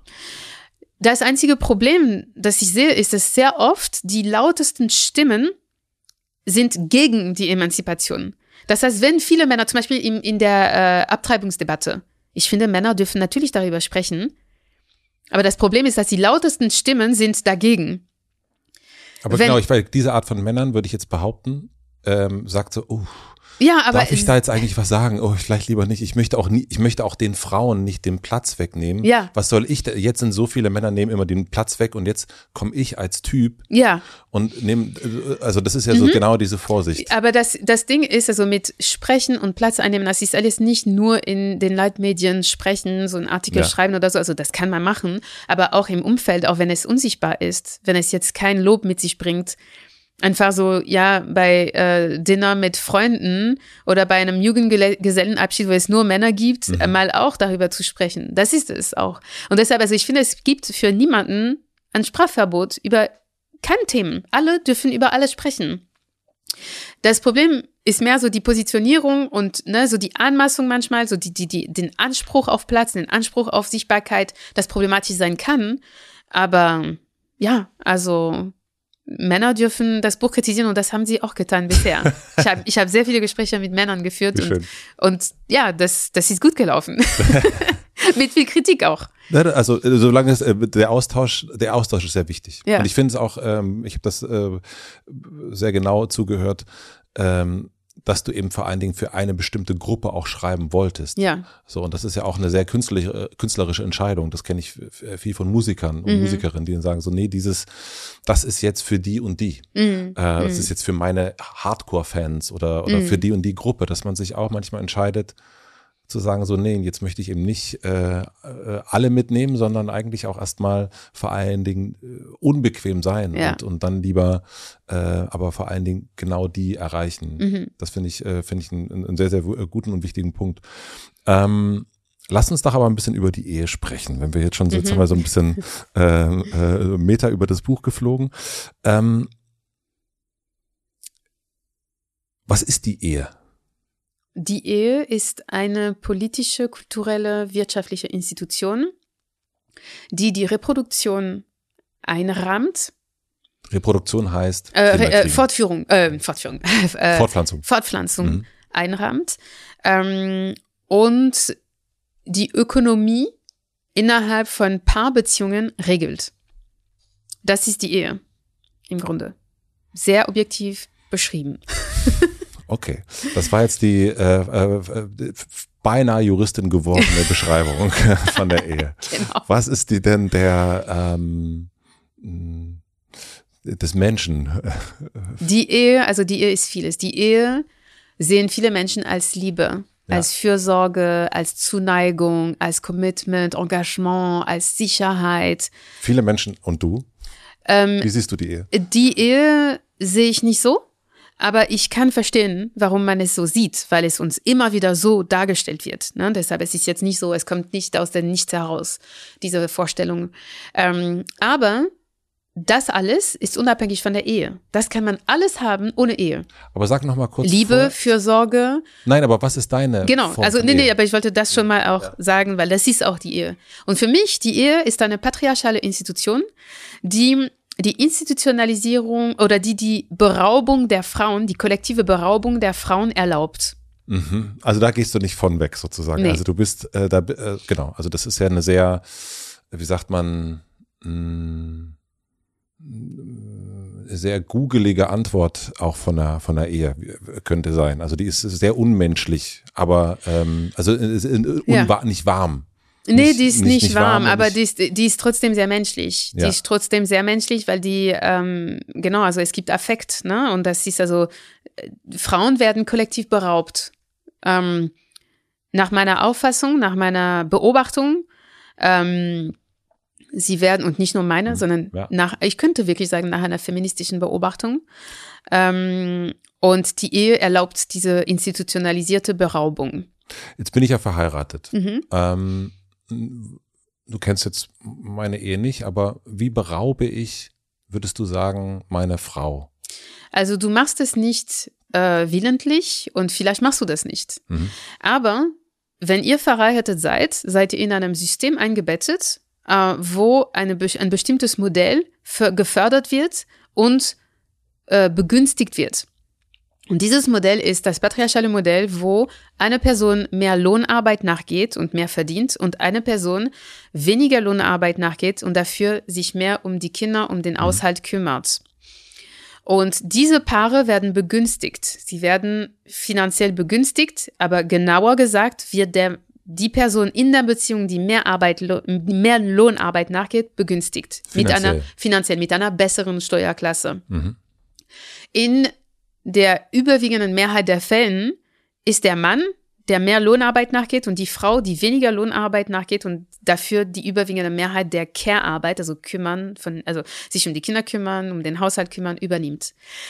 Und das Problem ist, dass diese Arbeit, also diese unbezahlte Arbeit, hat eine sehr große Wichtigkeit in unserem kapitalistischen System.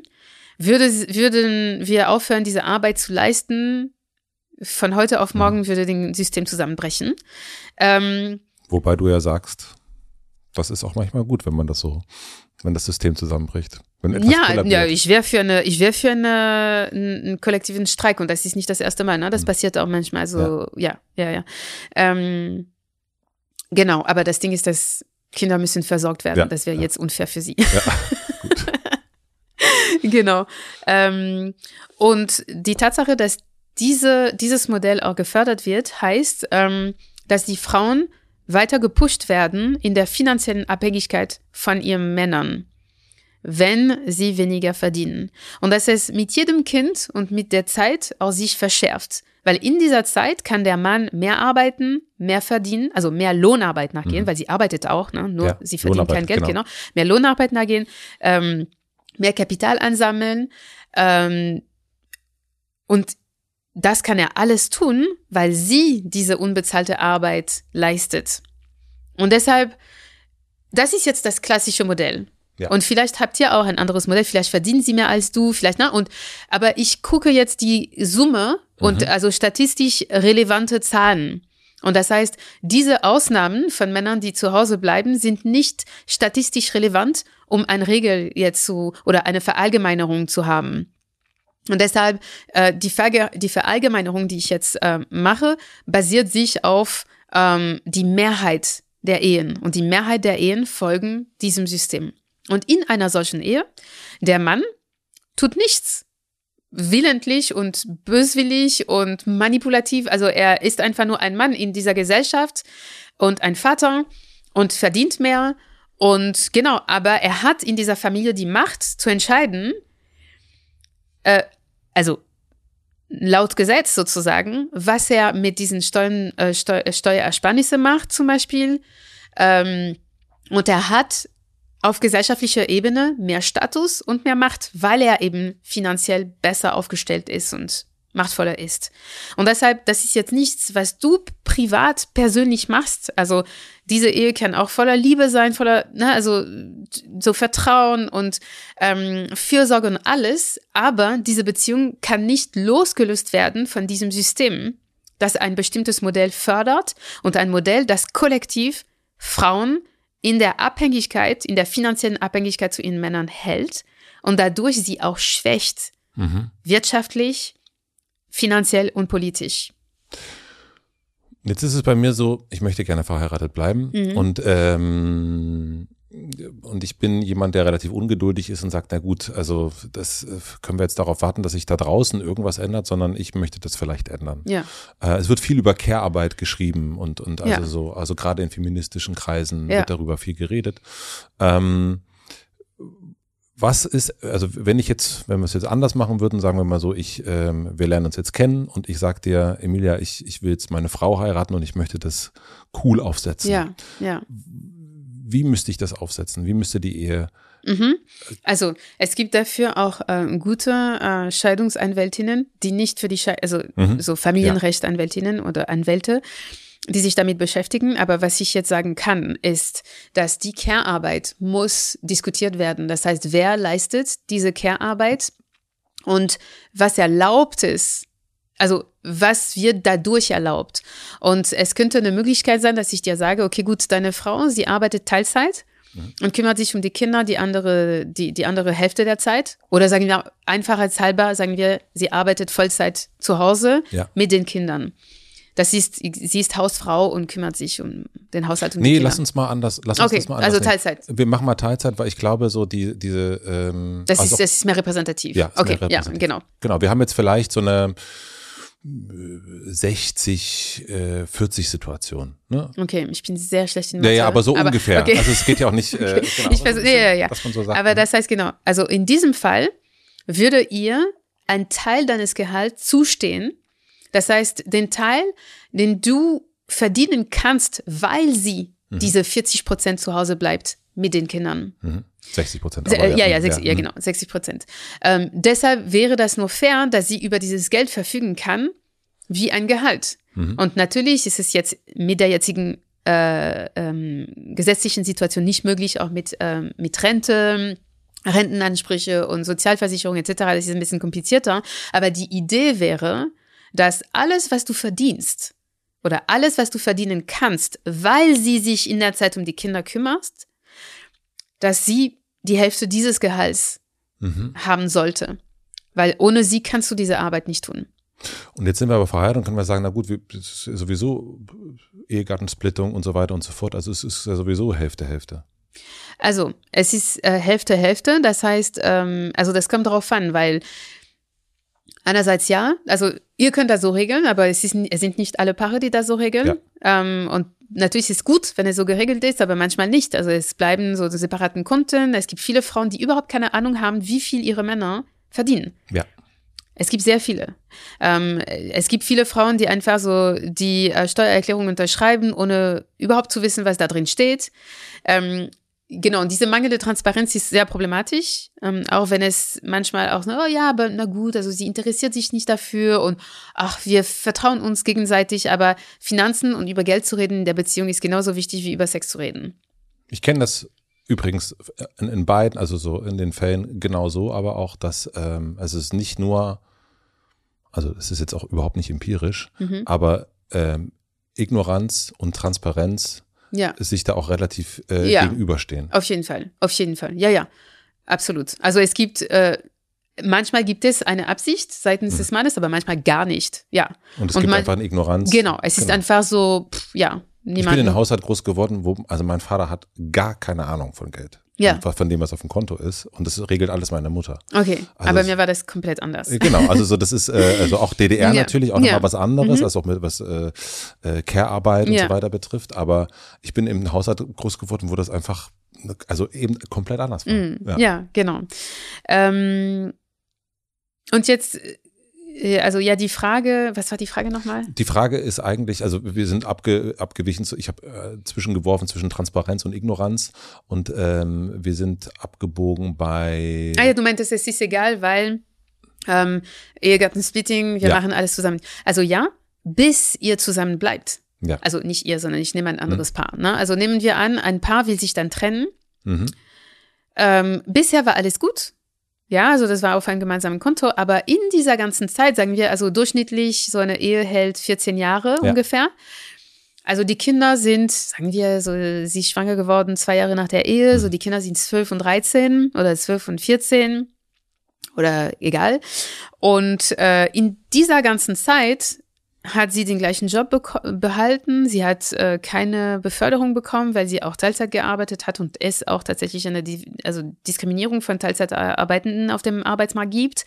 Ähm, und deshalb ihr Lebenslauf ist halt nicht so gut aufgestellt für ein Vollzeitgehalt, ähm, das für sie und die Kinder sorgen kann. Deshalb gibt es auch Unterhalt. Ja, aber Unterhalt und Zugewinnausgleich sind für mich kleine Pflaster auf die große Wunde der Ungerechtigkeit. Weil warum sorgen wir nicht dafür, oder die Witwenrenten, warum sorgen wir nicht dafür als Gesellschaft, dass diese gar nicht gebraucht werden? Dass, dass eine Trennung nicht automatisch heißt eine weitere finanzielle Abhängigkeit vom Mann. Warum sorgen wir nicht dafür, dass die Care-Arbeit in der Gesellschaft angemessen anerkannt und bezahlt wird, damit Frauen und Menschen, die es leisten, nicht bestraft werden, finanziell. Das ist das Ding. Und das heißt, ja, also die Ehe funktioniert sehr gut, bis die, bis die, bis die, bis das Paar sich trennen will. Ab dem Moment, wo sie sich trennen wollen, dann ist die ganze Zeit, wo die Frau ihre Karriere nicht ähm, voranbringen konnte, äh, da wird sie auch bestraft dadurch, weil auf dem Arbeitsmarkt ist sie viel weniger kompetitiv, als wenn sie sich die Care-Arbeit auch zu gleichen Teilen aufge aufgeteilt hätten. Ich fühle bei mir selber manchmal die, ähm, wenn das, wenn sozusagen von Unterdrückung gesprochen wird und von Patriarch Patriarchat gesprochen wird, du hast es erst auch schon gesagt, männlich. Mhm. Ähm, ich sehe das dann so als meine Schuld mhm. Hm, oder meinen männlichen Freunden oder mhm. auch Nicht-Freunden. Ähm, und was ich in der, in, in, der Arbeitswelt erlebe, sowohl im sehr, sehr persönlichen als auch ein bisschen freieren, ist, du hast erst von Diskriminierung mm. gesprochen, von äh, Position halten mm. und nicht äh, befördert werden und so weiter. Mm. Erlebe ich ganz oft, dass das von anderen Frauen kommt. Ja. Und nicht von Männern, die irgendwie jemanden unterdrücken wollen, die jemanden ja. nicht die Karriereleiter hochklettern ja. lassen wollen. Aber wenn ich von Blicken höre, äh, weil eine Teilzeitmutter irgendwie um 15 Uhr nach Hause gehen muss, sind das Blicke von anderen Frauen. Ja. Und nicht von anderen Männern. Mhm. Und wie erklärst du dir das oder mir das? Mhm. Ähm, also ja, das Patriarchat, und darüber rede ich auch im Kapitel Nicht alle Männer, wo ja. klar ist, dass ähm, das Patriarchat ist ein System, das Männer bevorzugt. Aber das ist auch ein, ein System, das von Frauen und Männern getragen wird. Ja. Und Deshalb rede ich von der Macht der Männer, weil das ist eine tatsächliche Macht, eine konkrete Macht in allen Sphären, in ne, allen gesellschaftlichen Sphären.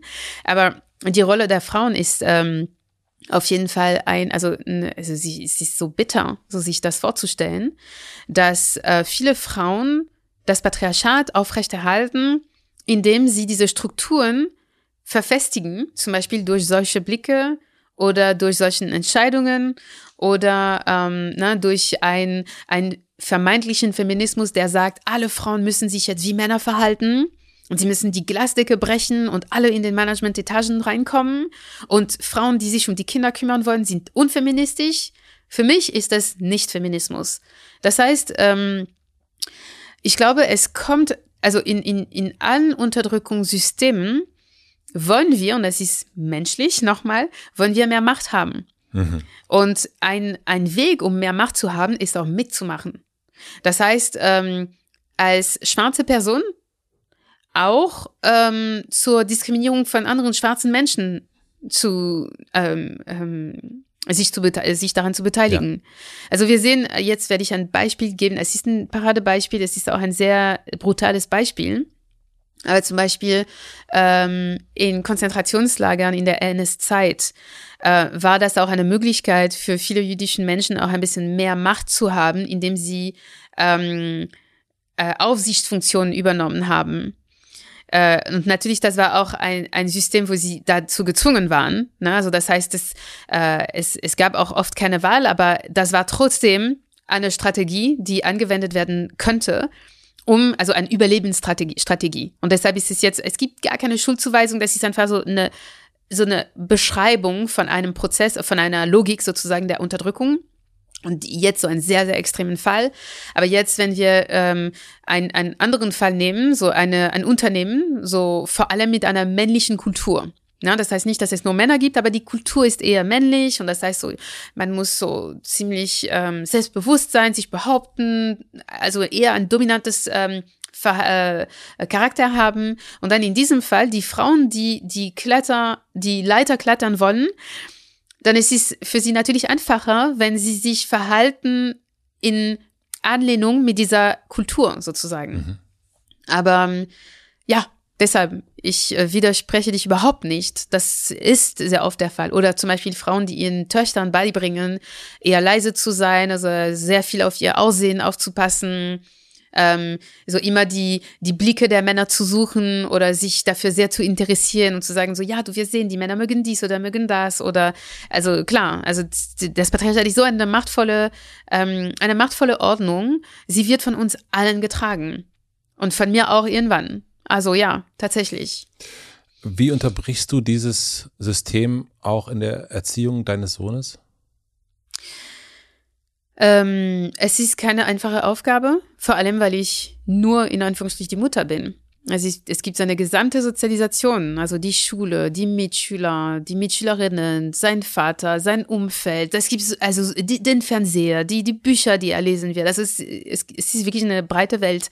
Ähm, und ich glaube, worauf ich mich fokussiere, ist ähm, mein Sohn beizubringen, dass ähm, dass er nichts tun muss, um als Junge angesehen zu werden. Weil dass ihm das schon wichtig ist. Ne? Also er hatte lange, lange Haare. Mhm. Und irgendwann meinte er, nee, nee, ich will meine Haare schneiden, weil ich werde für ein Mädchen gehalten. Mhm. Und dann habe ich ihm die Haare geschnitten, ähm, obwohl es mich traurig gemacht habe, hat, weil ich fand die lange Haare sehr schön. Ähm, und ich habe dann auch bemerkt, dass er immer wieder diesen Druck verspürt hat, so eine gewisse Männlichkeit zu, äh, aufzuführen, äh, je älter er geworden ist. Ja, ein Junge zu sein heißt kein Mädchen zu sein. Ein Junge zu sein heißt Fußball zu mögen. Ein Junge zu sein heißt auch so mal so die anderen zu hauen und äh, keine Angst haben davor etc. Und ähm, was mir wichtig ist, ist ihm zu vermitteln, dass ähm, seine Identität, sein Geschlecht einfach gegeben ist, ab dem Moment, wo er entscheidet, okay, ja, ich bin ein Junge und ich weiß, dass ich das bin, er muss es nicht vor niemanden behaupten oder rechtfertigen oder aufführen. Und, also das ist das Erste und das Zweite, ähm, dass Fürsorge und Aufmerksamkeit und Empathie und Empfindlichkeit, also Wein, also zum Beispiel, ich, ich finde sehr schön, dass ähm, er ist achteinhalb und er hat überhaupt kein Problem zu weinen. Also er, mhm. es ist ihm nie peinlich zu weinen. Mhm. Und ich weiß es in meiner Zeit, das war anders für Jungs. Ähm, oder dass, genau, dass er, dass er das lernt, dass er lernt, auch Fürsorge zu erkennen. Wann wurde Fürsorge gegeben für ihn? Also wann, nicht, dass er ein also einen Schulkomplex entwickelt, so, oh Gott, also es wird so viel für mich getan, aber dass er merkt, okay, heute wurde gekocht. Wer hat gekocht? Und äh, wir bedanken uns sehr. Vielen Dank, dass du gekocht hast. Oder ähm, wenn er auch was macht, oder zum Beispiel, dass ich sage, wenn ich sein Zimmer aufgeräumt habe, so du, ich habe dein Zimmer aufgeräumt heute, merkst du das? Ähm, es ist wichtig, dass du das merkst oder ähm, könntest du was für mich machen? Ähm, ich brauche Hilfe. Ne, also das, also das, genau, das. Es geht eher darum, um das ein bisschen plakativ äh, auszudrücken, äh, Jungs mehr wie Mädchen zu erziehen. Mhm. Und bisher im Feminismus ging es darum, Mädchen mehr wie Jungs zu erziehen. Aber, aber es geht eher darum, das Gegenteil zu tun. Oder ein bisschen von beidem, aber jetzt äh, sind die Jungs dran, dass mhm. sie, und das ist super für sie. Sie gewinnen auf jeden Fall davon. Es ist auch schön, diese, ähm, diese Empathie, diese, diese Weichheit auch genießen zu können als Kinder, als männliche Kinder, also als Jungs, ja. Kannst du das zulassen, dass dein Junge mit Pistolen spielen will? Also nein, nein, nein, ich hasse das, aber er hat zum Weihnachten äh, ein, wie heißen diese, diese Nerfgun? Nerf, ja, mhm. bekommen. Ja. Mein Albtraum. Und, äh, und dann hat er angefangen, also ich, ich will das auch nicht verbieten.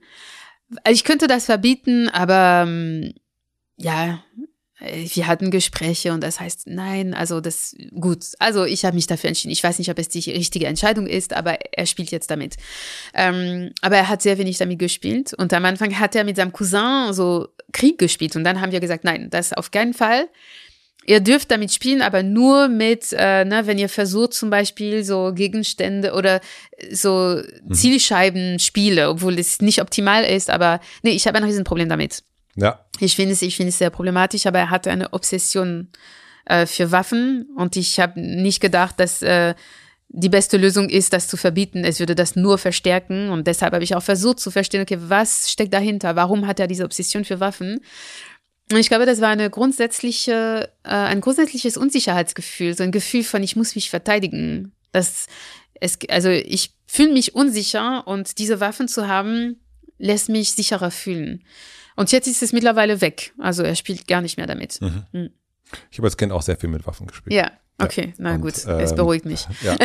Nein, ich habe das Thema neulich gehabt ähm, mit einer ähm, Familientherapeutin und ähm, und mich hat auch beruhigt, dass sie auch gern mit Waffen gespielt hat mhm. als Kind und sie ist eine sehr sehr bindungs- und beziehungsorientierte Therapeutin, mhm. Katja Saalfrank und ähm, und wir haben darüber äh, gesprochen und ich fand das auch, weil das irgendwie bei uns zu Hause auch eine Diskussion ist, weil meine Frau findet es auch ganz fürchterlich mit den Waffen und auch mit der äh, mit der Energie, die es manchmal ja, gibt, ja. sozusagen. Und manchmal rangeln wir auch richtig, mein Sohn und ich, um, mhm. um auch so diese Energie loszuwerden. Mhm. Und äh, aber auch versuchen, okay, die ist eben auch da, diese Energie ja. und, und äh, wir finden da einen Raum dafür.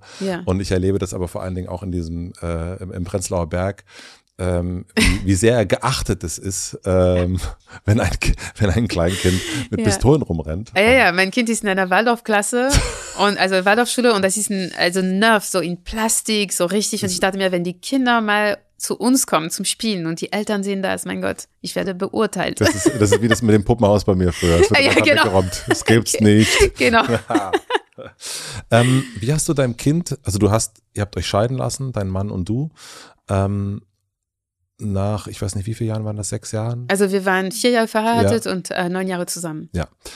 Ähm, wie hast du ihnen erklärt, dass du jetzt mit einer Frau zusammen bist? Ich habe das gar nicht erklärt. Mhm. Ich habe ähm, das gar nicht erklärt. Ich habe nur gesagt, so es ist, ähm, ich bin, ich bin in, in Susi verliebt. Das ist jetzt. Er hat das auch gesehen. Ich habe das nicht mal. Ah nee, damals war das eine andere Freundin. Ähm, ich habe das gar nicht thematisiert. Er hat einfach nur gesehen, so okay, ähm, Lili und Mama sind äh, verliebt und das ist jetzt, sie sind jetzt ein Paar. Ähm, aber er hat, ich habe mir einfach gedacht, ich, ich beantworte Fragen und ich äh, verheimliche nichts. Also er sieht das und es hat ganz lange gedauert, bis er das äh, thematisiert hat. Also er war acht Mhm. Und dann hat er mir gesagt so, ah, Mama, sag mal, ähm, Sarah, also eine Freundin von mir, Sarah, sie ist, sie ist Lesbe, Lesben, ne? Also Les, und dann, ich war so, ja, lesbisch. Ja, ja, genau. Also das, äh, ich war so, ja, was heißt das? Er meinte, ja, zwei Frauen, die, die verliebt sind. Ich war so, okay. Und äh, ja, und Papa ist heterosexisch. Ich war so, ne, heterosexuell. Ja, ja, genau. Äh, und dann haben wir in unserer Umgebung gesagt, okay, wer ist heterosexuell und wer ist lesbisch, wer ist, und dann meinte er, und schwül sind zwei Männer. Also ja, schwul. Aber das war das erste Mal, dass er überhaupt ein Konzept hatte von sexueller Orientierung. Für ihn war das komplett normal, dass Erwachsenen unter sich sich verlieben können, unabhängig vom Geschlecht. Und der hat auch sehr viele, also in seiner Klasse gibt's drei Kinder, drei Kinder mit lesbischen Müttern. Mhm. Ja, zusätzlich zu ihm. Es gibt auch, also und zwei, die mit zwei Müttern zusammenleben. Äh, Der Vorteil ist, an, an, an Waldorfschulen und an Berlin, würde ich ja, sagen. Genau, ja, genau, ja, tatsächlich. Und sein Cousin hat auch zwei Mamas und äh, mein Freundeskreis ist auch sehr queer, also das kennt er auch und deshalb war das bisher gar kein Thema für ihn. Sehr gut. Also das heißt, du hast es ihm gar nicht erklärt, sondern du hast das als ähm, du hast es einfach als das äh, ja, genommen, was es ist. Das ist ganz normal, normal genau. Ja. ja. Es gibt so einen ähm, äh, Kapitel, da schreibst du über äh, Sexualität. Ja. Und ähm, ich habe äh, bisher fand das Thema Sex im Hotel Matze sehr, sehr selten statt, ähm, bis letzte Woche. Und äh, ich nehme das zum Anlass, da weiterzureden, ja. weil es eigentlich, äh, man kann das ja selten irgendwie Schauspielern und so weiter fragen, ja. weil die nicht, also es ist ein bisschen awkward. Ja, ja. Ja, ja, das darfst du fragen. Ich habe ein Kapitel darüber, deshalb ist es äh, angemessen. Genau, du hast nämlich geschrieben über vor allen Dingen über die Penetration. Mhm. Und da hast du geschrieben, die Penetration ist ein soziales Konstrukt und zentral für das Patriarchat. Mhm. Das musst du mir erklären. Ja. Also erstmal danke. Das ist das erste Mal, dass das Thema angesprochen wird in einem Interview oder in einem Gespräch. Und ähm, ich habe mich gewundert bisher, warum das überhaupt nicht der Fall ist. Also. Bisher warst du noch nicht im Hotel Matze. Genau. Also ja, die Penetration. Ich muss sagen, also vielleicht kann ich ein bisschen erzählen, wie ich dieses Kapitel geschrieben habe. Ja. Also ich war mitten in der Natur, in einem Zirkuswagen, so ganz ähm, weg von allem und äh, hatte sehr viel Inspiration. Und das ist äh, die Zeit, wo ich die meist, das meiste Buch geschrieben habe. Und dann, es war am Ende des Tages und ich dachte mir, ja, vielleicht sollte ich kurz über die Penetration schreiben. Vielleicht, ähm, ah, ich bin mir nicht sicher. Okay, gut. Ich hatte eigentlich eine Hemmung und dann habe ich mir gedacht, nee, doch, mache ich das. Und dann habe ich drei volle Tage verbracht und mich nur damit beschäftigt. Ähm, und das war richtig krass für mich, weil ich so viel neu gedacht habe und eine komplett neue Perspektive hatte auf diesen sexuellen Akt. Und wenn ich jetzt schreibe, die Penetration ist ein soziales Konstrukt und dass es eine zentrale Rolle spielt im Patriarchat, meine ich das auch so. Einfach weil alles, was wir tun als Menschen, wir sind so weit entwickelt von dem natürlichen Zustand, dass alles, was wir tun, ist sozial konstruiert. Wie wir essen, ist natürlich, mhm. aber das ist sozial konstruiert wie wir essen mit Gabeln und Messer oder mit, mit Händen oder mit Chopsticks oder so. Das ist, ne, dass wir an einem Tisch essen mit geliebten Menschen oder dass wir nicht, äh, also genau, das ist sozial konstruiert. Und das geht nicht anders mit der Penetration. Das heißt, am Anfang hatte ich eine Schwierigkeit, weil ich dachte mir, na ja, die Penetration ist natürlich. Ja, das ist sie total. Das heißt, diesen, diese sexuelle Praktik ist komplett natürlich, das ist naturgegeben, das ist das, was zur Fortpflanzung führt. Deshalb ist es ein natürlicher Akt. Gleichzeitig hat er sich eingefügt in einer patriarchalen Kultur und das wurde, also alle anderen sexuellen Praktiken, die jenseits der Penetration existieren, und die gibt es, also es gibt viele, und auch in der Tierwelt, mhm. wurden komplett ausgeblendet und Sex wurde als Penetration, also mit der Penetration gleichgesetzt. Und das heißt, neben der Penetration gibt es nichts. Das ist, Penetration ist Sex und heterosexuellen Sex ist Sex im Grunde. Und das ist. Hetero, heterosexueller Sex ist Sex, ist gleich Penetration. Genau. Ja.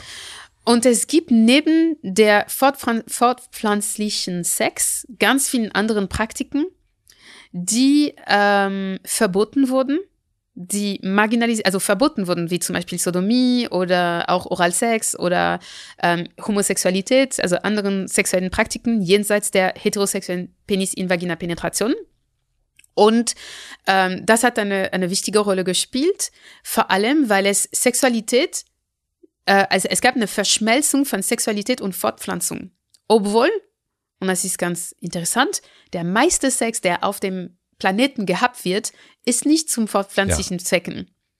Und ich habe über diese, diese Anekdote auch erzählt, äh, als ich ein Kind war. Ich dachte, also ganz, ganz viele Kinder denken das, weil wenn Kinder fragen, ähm, also sie fragen, wie macht man Babys, aber mein Kind komischerweise hat nicht gefragt, wie macht man Babys, sondern er hat gefragt, was ist Sex? Oder er hat über Sex gesprochen, aber komplett losgelöst von Babys. Und dann habe ich bemerkt, ähm, ja, dass es eigentlich wenig mit Babys zu tun hat. Und ich habe gesagt, Sex ist, wenn zwei erwachsene Menschen äh, sich gut tun möchten, äh, sich selber und dem anderen und der anderen Person. Und manchmal entstehen Babys dadurch, aber nicht immer. Und er war sehr klein, ne, als er gefragt hat. Heute würde ich das vielleicht auch ein bisschen anders erklären, aber äh, genau. Und die Penetration äh, hat eine politische Bedeutung in unserer Gesellschaft. Zum Beispiel die Sprache, die wir dafür verwenden, liefert auch eine, also ein Bild auch von diesem Akt. Das heißt, äh, äh, ficken, abfoltern, also alle diese ganz, ganz ähm, so starken und ähm, starken und gewaltvollen Wörtern, um die Penetration zu beschreiben, impliziert auch eine, ein Machtverhältnis. Mhm. Ähm, impliziert ein Machtverhältnis. Und die Tatsache auch, dass ähm, und, und ich rede auch von einer Pro-Penetration-Propaganda. Ja, das wäre meine nächste Frage. Genau, ja. eine Pro-Penetration-Propaganda, weil Sex darauf, darauf äh, äh, äh, ähm, reduziert. reduziert wird. Äh, und das ist ganz klar, dass so, so, so, junge Menschen, wenn es darum geht, so die sexuelle, die Sexualität zu erforschen, dass es darum geht, erstmal so, ja, Penetration ist Sex. Und, äh, so die, die Jungfräulichkeit zu, zu verlieren, heißt eben penetriert zu werden. Das ist ein, eine, eine wichtige Passage ist. Ähm, und vor allem, also Vorspiel heißt Vorspiel, weil es eben kein Sex ist. Für viele Menschen ist es Sex. Ähm, und vor allem, ich habe das auch mit der Orgasmuslücke Lücke ähm, zusammen diskutiert, weil die Orgasmuslücke existiert auch, weil es ein, ein, ein überwiegenden Fokus auf die Penetration gibt in der äh, heterosexuellen äh, Sexualität. Und nur 66, 65 Prozent der Frauen in heterosexuellen Beziehungen bei heterosexuellen Sex ähm, bekommen Orgasmen gegen 95 Prozent der Männer in der gleichen Situation. Und bei lesbischen Frauen sind es 85 Prozent der lesbischen Frauen, die einen Orgasmus bekommen bei der ersten ähm, bei dem ersten Sex mit einer Person. Ich, also ich weiß nicht, ob der, der mhm. ersten Sex, aber genau, sie haben 95 Prozent für heterosexuelle Männer, 65 Prozent für heterosexuelle Frauen und 85 Prozent für lesbische Frauen. Was es uns zeigt, ist, dass die Orgasmuslücke ist nicht biologisch bedingt, sondern sie ist kulturell bedingt. Und ich glaube, deshalb ist es wichtig, die Penetration unter die Lupe zu nehmen als eine kulturelle Praxis, die eine politische Bedeutung hat. Ähm, und die, diese politische Bedeutung äh, hat im Laufe der Zeit, und das ist sehr provokativ, das zu sagen, vielleicht deshalb haben wir noch nie darüber gesprochen, ähm, aber es geht auch darum, eine gewisse Dominanz auch auszuführen und zu etablieren durch die Sexualität. Und ähm, ich habe das, also ich habe versucht im Buch, das, also wirklich alle, jede Argumente auch so gut zu, zu unterbreiten wie möglich, um das äh, zugänglich zu machen, weil ich mir bewusst bin, wow, okay, das ist wirklich, es kann wirklich sehr befremdlich sein. Also viele Menschen, es kann sehr gut sein, dass sehr, sehr viele Menschen gar nichts damit anfangen werden können. Und ich habe das auch gespürt, sozusagen, so diese, na, weil Menschen sagen, na ja, aber ähm, äh, Frauen lieben auch die Penetration. Und es geht nicht darum, es zu lieben oder nicht zu lieben, sondern es geht darum, dass wir einen kulturellen Skript haben, der uns sagt, was ist Sex und dass wir das lieben müssen. Und dass wir das auch lernen können, es zu lieben. Aber dass es, ähm, dass es darauf äh, reduziert wird, ähm, zeigt auch eine, ja, ein, ein, ein gewisses Machtverhältnis sozusagen, äh, weil eine Praxis, die seltener zu Orgasmen führt für Frauen, weil sie anatomisch auch nicht ähm, dafür gemeint sind, um Orgasmen zu bekommen, so durch die Penetration, dass es eben trotzdem als Hauptpraxis etabliert wird, unabhängig von der Lust der Frauen, unabhängig von ihrem Vergnügen etc. Jetzt haben wir viele, jetzt müssen wir mal sortieren. Also das eine ist mh, mm, Orgasmus. Mhm. Also nach der Definition, die du für deinen Sohn auch gegeben hast, was ist Sex?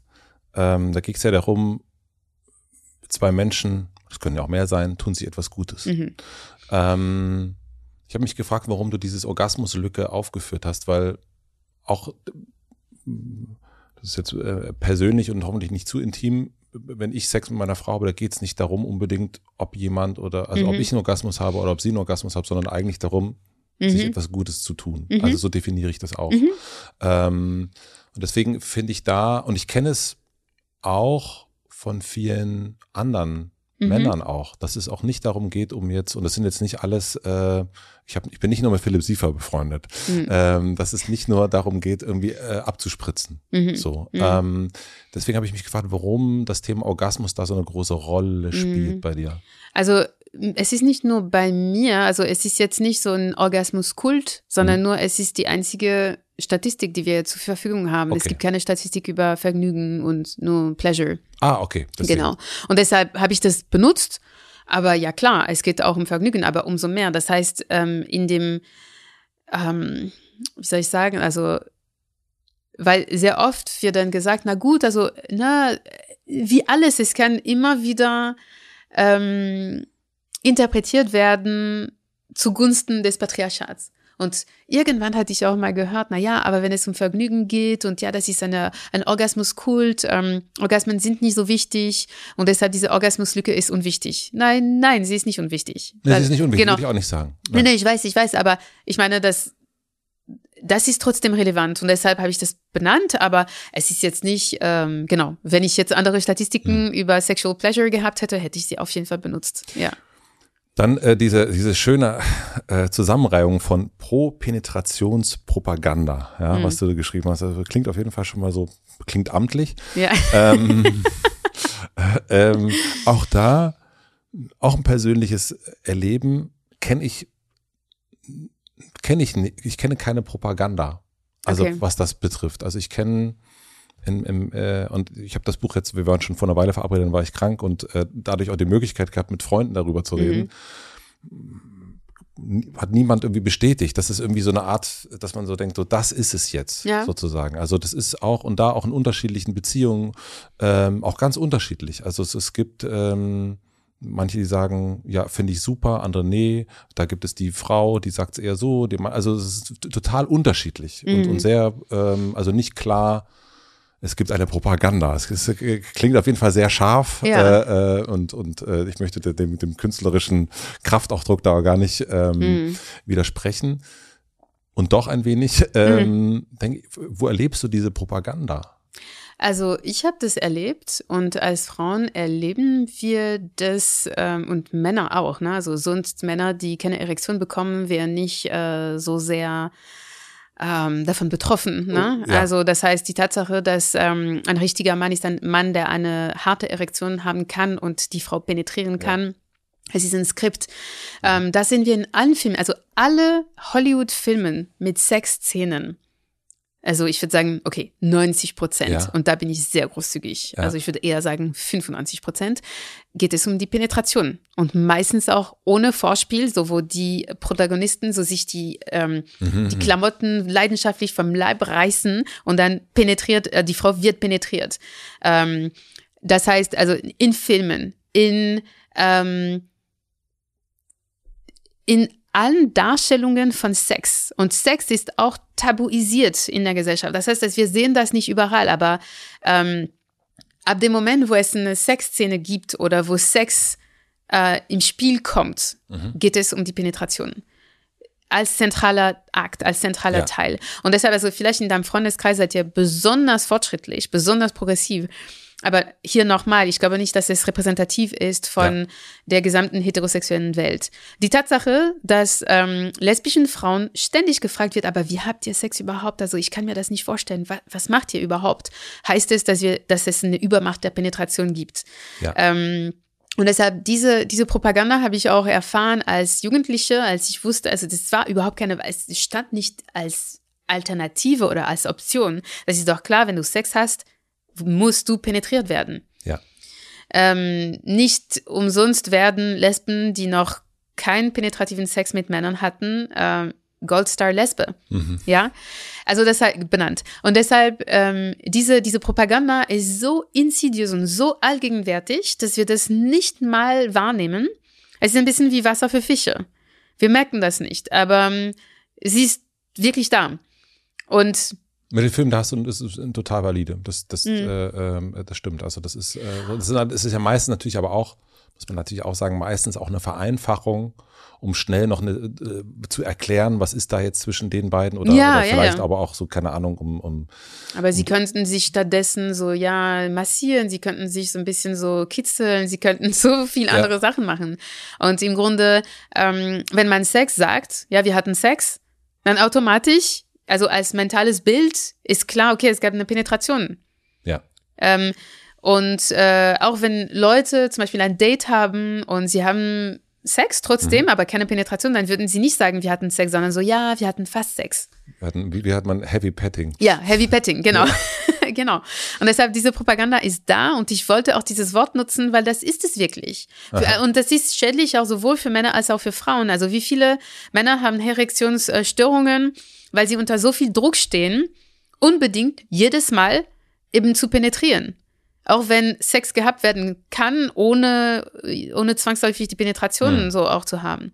Äh, genau, und ähm, was sagst du einer Frau, also ich zitiere jetzt, ähm, ich genieße sexuell durchgefickt und benutzt zu werden. Ne, also ja, ist okay. Und es ist dann aber, wie du schreibst ja auch, also ähm, äh, es besteht kein Zweifel daran, dass die Penetration nicht als intimer Austausch mit einer Frau betrachtet werden wird, sondern als Akt gegen Frauen für Männer. Also das ist auch außerhalb von von, also ein bisschen außerhalb vom Kontext, mhm. aber trotzdem ein Sand sollte auch für sich stehen, deshalb mhm. werde ich das nicht widersprechen. Mhm. Ähm, aber in einer patriarchalen Gesellschaft, wo Frauen kollektiv unterdrückt werden, weniger Rechte haben, mhm. weniger äh, Macht haben, weniger Zugänge haben, wo Femiziden jeden dritten Tag passieren, hier in Deutschland, in einem Land, wo das Patriarchat äh, so tief verwurzelt ist in unserer Gesellschaft, kann die Penetration jetzt nicht losgelöst werden eben von diesem System. Das war mein Punkt. Und dann, ich sage das hier jetzt, weil es ging um, also in der Schule von meinem Kind, hat eins von seinen Kommilitonen gesagt, so, ja, ich will Sex machen. Ich will Sex machen mit ihr. Und dann sagt mir mein, mein Sohn das und ich sage so, wie, was? Und der sagt, ja, ja. Und der macht äh, die, die Hüftenbewegung, um mir das zu zeigen. Und das war in einer Zeit, wo Mädchen ähm, wirklich jeden Tag gemobbt, gemobbt wurden von den Jungs, also als Gruppe. Und wir haben auch mit den Eltern darüber gesprochen. Das war wirklich eine sehr verstörende Situation die in ganz vielen Schulen passiert übrigens, ne, dass, mhm. dass die Jungs gegen die Mädchen, aber vor allem, dass es auch so eine, so ja, eine Mobbing-Situation. Es gab viele Mädchen, die nicht mehr zur Schule gehen wollten, weil sie gemobbt wurden, weil die Jungs äh, ihnen hinterhergegangen sind. Und in dem Moment, wo er gesagt hat, ich will Sex machen mit ihr, was ich gesagt habe, ist, es hat hier nichts mit Liebe und Zuneigung und Sanftheit zu tun, sondern ja. es hat sehr viel mit Herrschaft mit Unterdrückung das, zu tun. und Unterdrückung ja. zu tun. Und deshalb, wenn eine Frau sagt, ich mag gefickt werden, ich werde sie niemals kritisieren oder sagen, das ist unfeministisch von dir. Überhaupt nicht. Weil, ähm, also das, was individuell passiert und vor allem, wenn der Sex, und es gibt eine wachsende sexpositive Bewegung, die, na, also ich bin total dafür, ich finde es sehr wichtig, dass es die, diese Bewegung gibt. Gleichzeitig, wenn sie wieder in den patriarchalen Mustern verankert ist, dann hilft es uns sehr wenig. Das ist wie die vermeintliche sexuelle Revolution der 70er Jahre. Ähm, es gibt Feministinnen, ich würde da nicht so weit mitgehen, aber es gibt äh, bestimmte Feministinnen, die sagen, na ja, das war ähm, die Freiheit, ähm, es gab weniger Freiheit, Nein zu sagen mhm. durch diese sexuelle Befreiung in Anführungsstrich. Und das stimmt teilweise.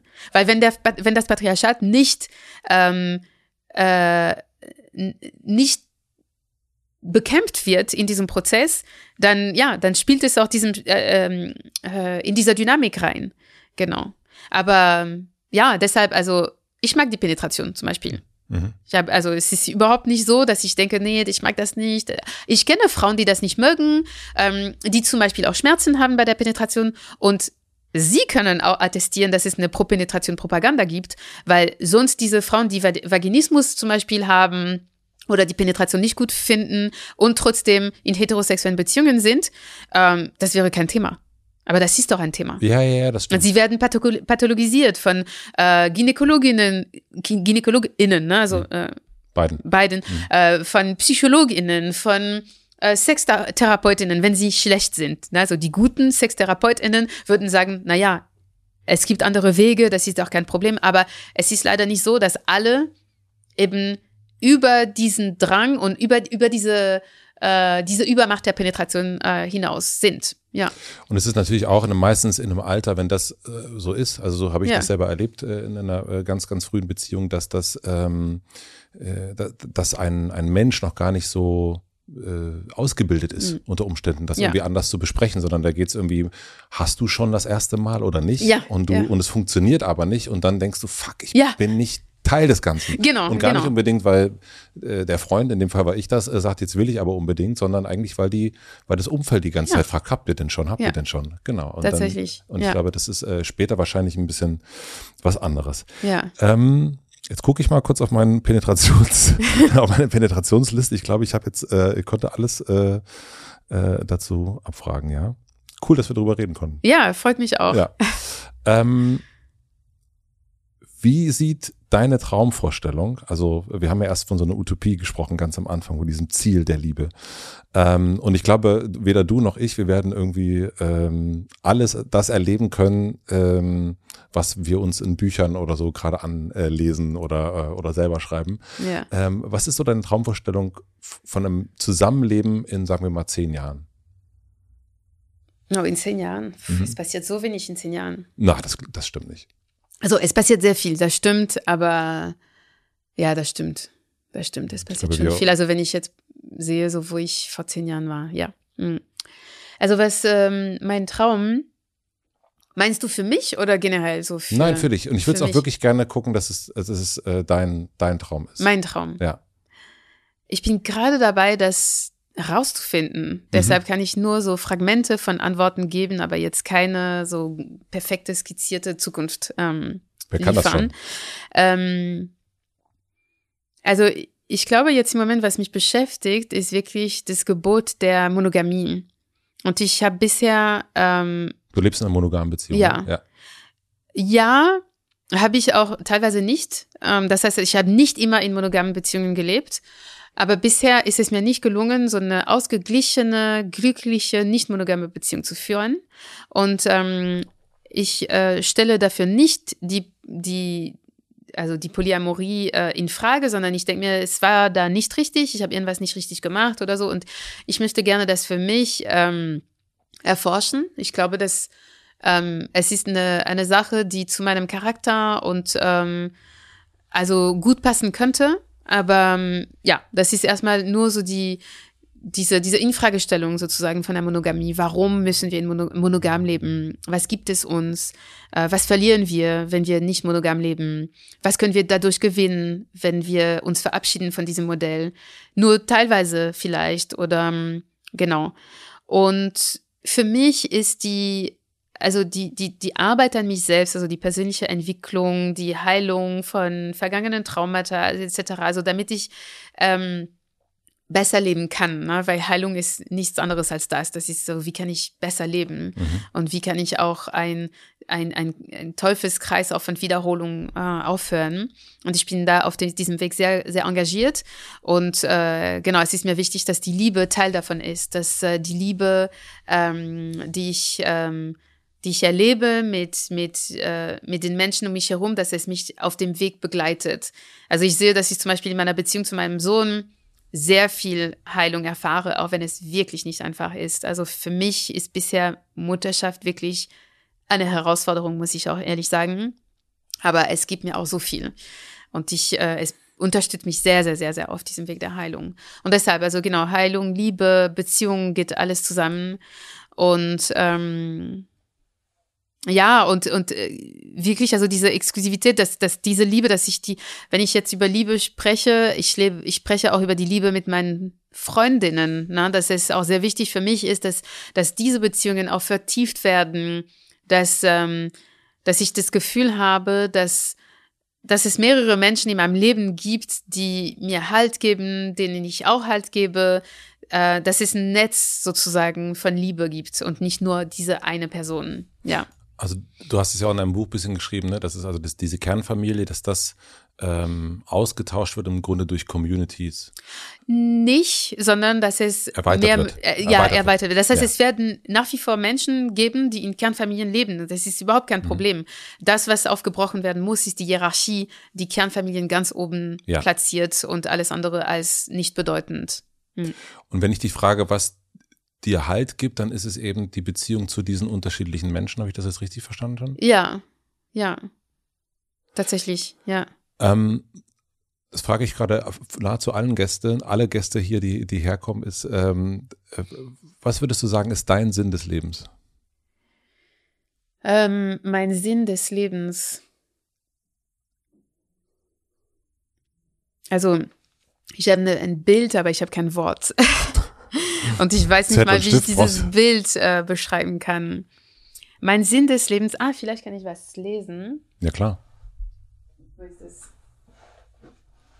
Ich trage das auch immer mit mir rum,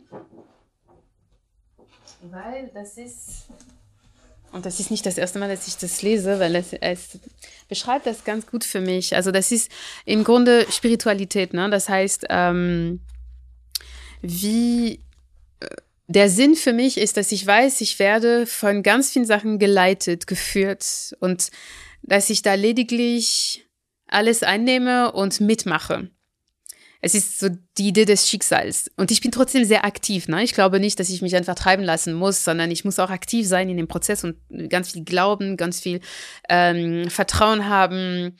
Ähm, aber das ist für mich der Sinn des Lebens, so geführt zu werden von diesem Leben und lernen, was gelernt werden muss, ähm, auch durch die schwierigen Zeiten. Ja, genau. Das ist ein, eine Passage von Bell Hooks und ähm, feministische Autorin. Ja, feministische Autorin, so äh, afroamerikanische Spri äh, ähm, Autorin. Und sie sagt, uh, the presence, kann ich das auf Englisch? Na, unbedingt, ja. Okay. The presence of angels, of angelic spirits, reminds us that there is a realm of mystery that cannot be explained by human intellect or will. We all experience this mystery in our daily lives in some ways, however small, whether we see ourselves as spiritual or not. We find ourselves in the right place at the right time, ready and able to receive blessings without knowing just how we got there.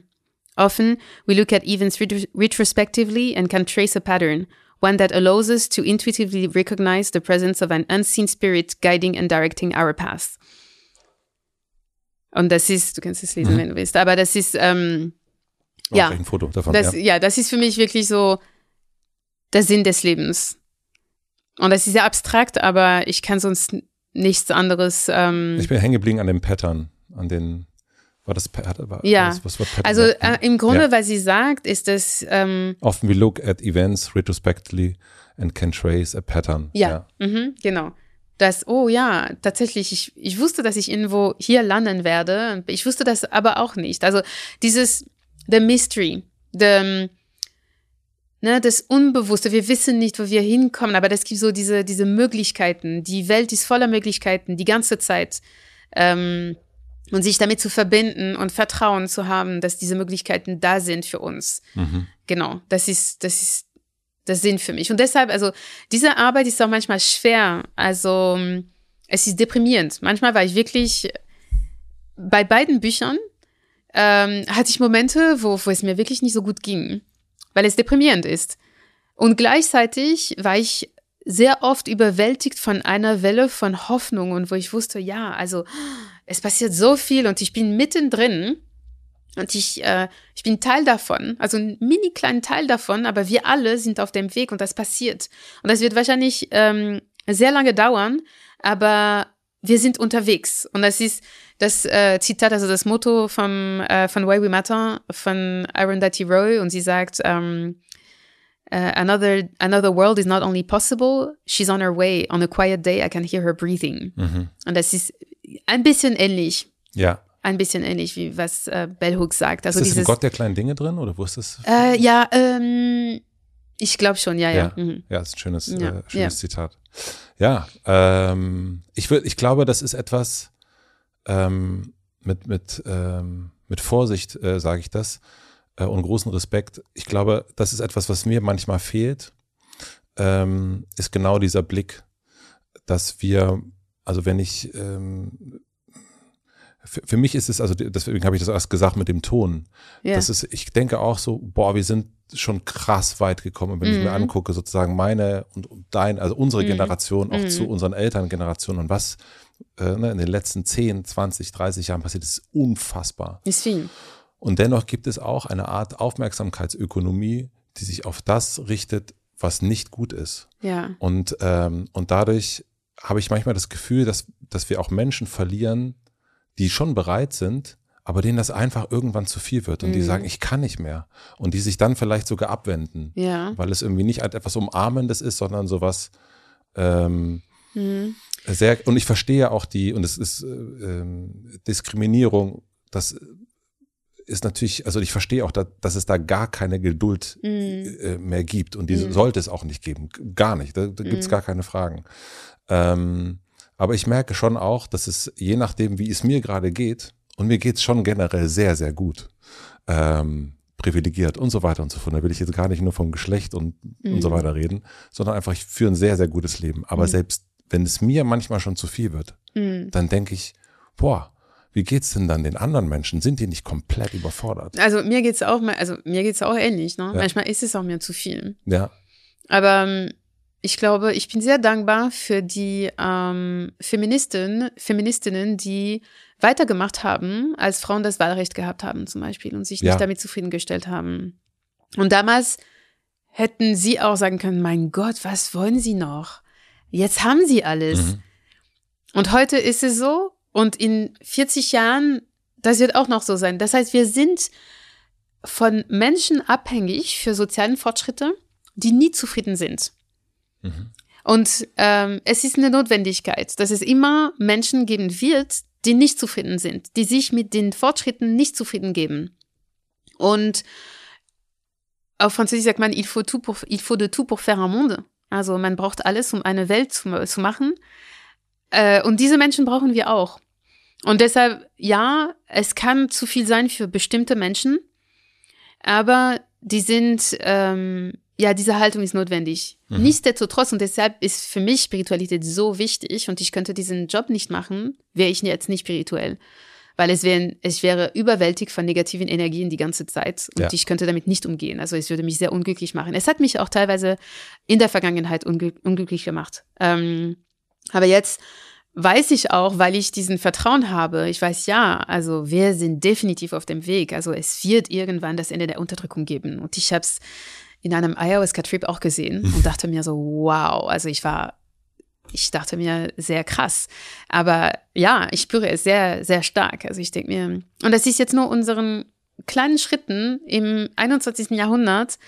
Ähm, und sie sind, wie sie sind und wir leben mit der Welt, die wir haben. Und ich glaube, das ist für mich auch wichtig, manchmal mir zu sagen, ja, die Welt ist, wie sie ist. Hast du bei deinem Ayahuasca-Trip aufs Datum geguckt? Aufs Datum? Aufs Datum? Ach, also, das pff, sehr, sehr, sehr lange hin. also Es war wirklich ohne so. uns. Ja, ja, ja. Ohne- Ohne, uns, ja. Äh, Unsere Kinder? Äh, ohne unsere Kinder. Ah, also, ja. ja, ja. Na gut. ja. ja. Emilia, ich habe noch drei schnelle Fragen fürs Ende. ja. Äh, was lernst du gerade, was du noch nicht so gut kannst? Äh, was lerne ich gerade, das ich noch nicht so gut kann? Äh, Mutter, Mutter sein. Ja, ich lerne das jeden Tag und ähm, ich hoffe, ich werde besser jeden Tag, aber ja, das. Ähm, ich frage meine Gäste gerne nach äh, Buchempfehlungen. Buchempfehlungen, okay. Ähm, wir haben ja über ein paar Autorinnen schon auch gesprochen. Was würdest du sagen, was ist das eine Buch, was man sich nach diesem Gespräch, abgesehen von deinem Buch natürlich, Mhm. äh, anschauen sollte? Also jetzt, dass wir darüber gesprochen haben, ich würde sagen Intercourse von Andrea Dworkin mit aller Vorsicht. Achtung, weil Andrea Dworkin ist sehr umstritten.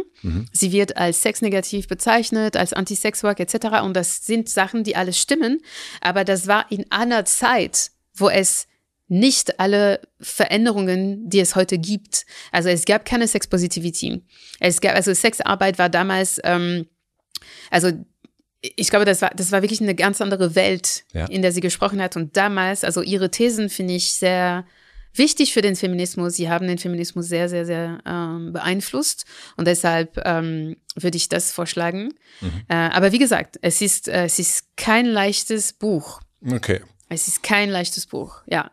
na dann. Viel Freude damit. Und nochmal, wie gesagt, also sie muss betrachtet werden als eine Autorin, die in ihrer Zeit geschrieben hat. Ja. Es war in äh, 87, dass sie geschrieben hat. Es ist schon eine Weile her und äh, ich glaube, würde sie heute schreiben, würde sie ganz anders schreiben.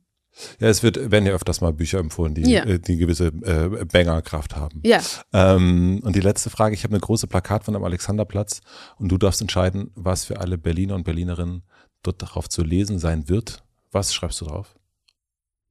Ähm, es wird alles okay. Ach, wie schön. Es wird okay. Ja, Das finde ich gut. es wird alles okay. Es wird alles okay. Ja. Vielen, vielen herzlichen Dank für deinen Besuch. Hat mich richtig, richtig gefreut, dass du da warst. Dankeschön. Dankeschön. Hat mich auch sehr gefreut. Schön. Okay. Ja. Also ja, ich, ähm, es gibt äh, auf äh, Hebräisch so Hakol Eye Beseder und das ist, also es wird, ja, it's all gonna be okay. It's, you know, everything's gonna be alright. Es ist ein Satz und es ist für mich so ein sehr wichtiger Satz. Äh, aber auf Deutsch, es wird alles okay, es wird alles in Ordnung, es wird alles gut. Genau, eher das. Ich hätte eher gesagt, es wird alles gut. Nein, aber ich finde eigentlich okay, auch, also weil gut Ja, ist, ähm, äh, hat schon- schon so eine Anspruchshaltung. Ja. Ähm, und ich finde okay, also ich finde auch, ähm, Ja. es gibt eigentlich äh, ein, eine, äh, wie geht's dir? Mittel, Ja. denkt man ja immer, ach du Arme, Ja. aber eigentlich ist es doch schon mal gut. Ja, genau. Ist schon okay. Und, äh, Genau, und wie genau. war es? Okay, ist doch irgendwie erstmal, äh, ist doch gut. Dankeschön. Tatsächlich, nee, das stimmt, das stimmt.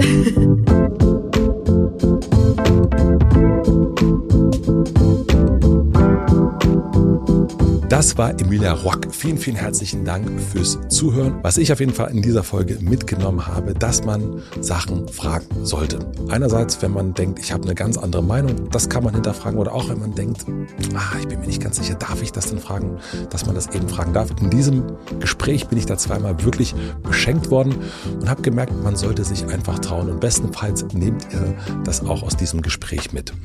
Ich möchte mich herzlich bedanken bei Lena Rocholl, Maximilian Frisch und Andi Finz und Jan Köppen für die Unterstützung hier im Hotel Matze. Wenn ihr Lust habt, einmal in der Woche Post von mir zu bekommen, dann meldet euch an beim High Five Newsletter. Den Link dazu packe ich euch in den Shownotes oder ihr merkt euch hotelmatze.de slash newsletter, hotelmatze.de slash newsletter. Darin teile ich einmal die Woche fünf Dinge, die mich in dieser aktuellen Woche so beschäftigt oder begeistert haben. Ich freue mich, wenn wir uns hier bald wieder hören und wieder sehen. Bis dahin, ich wünsche euch noch einen schönen Tag oder eine gute Nacht. Bis bald, euer Matze.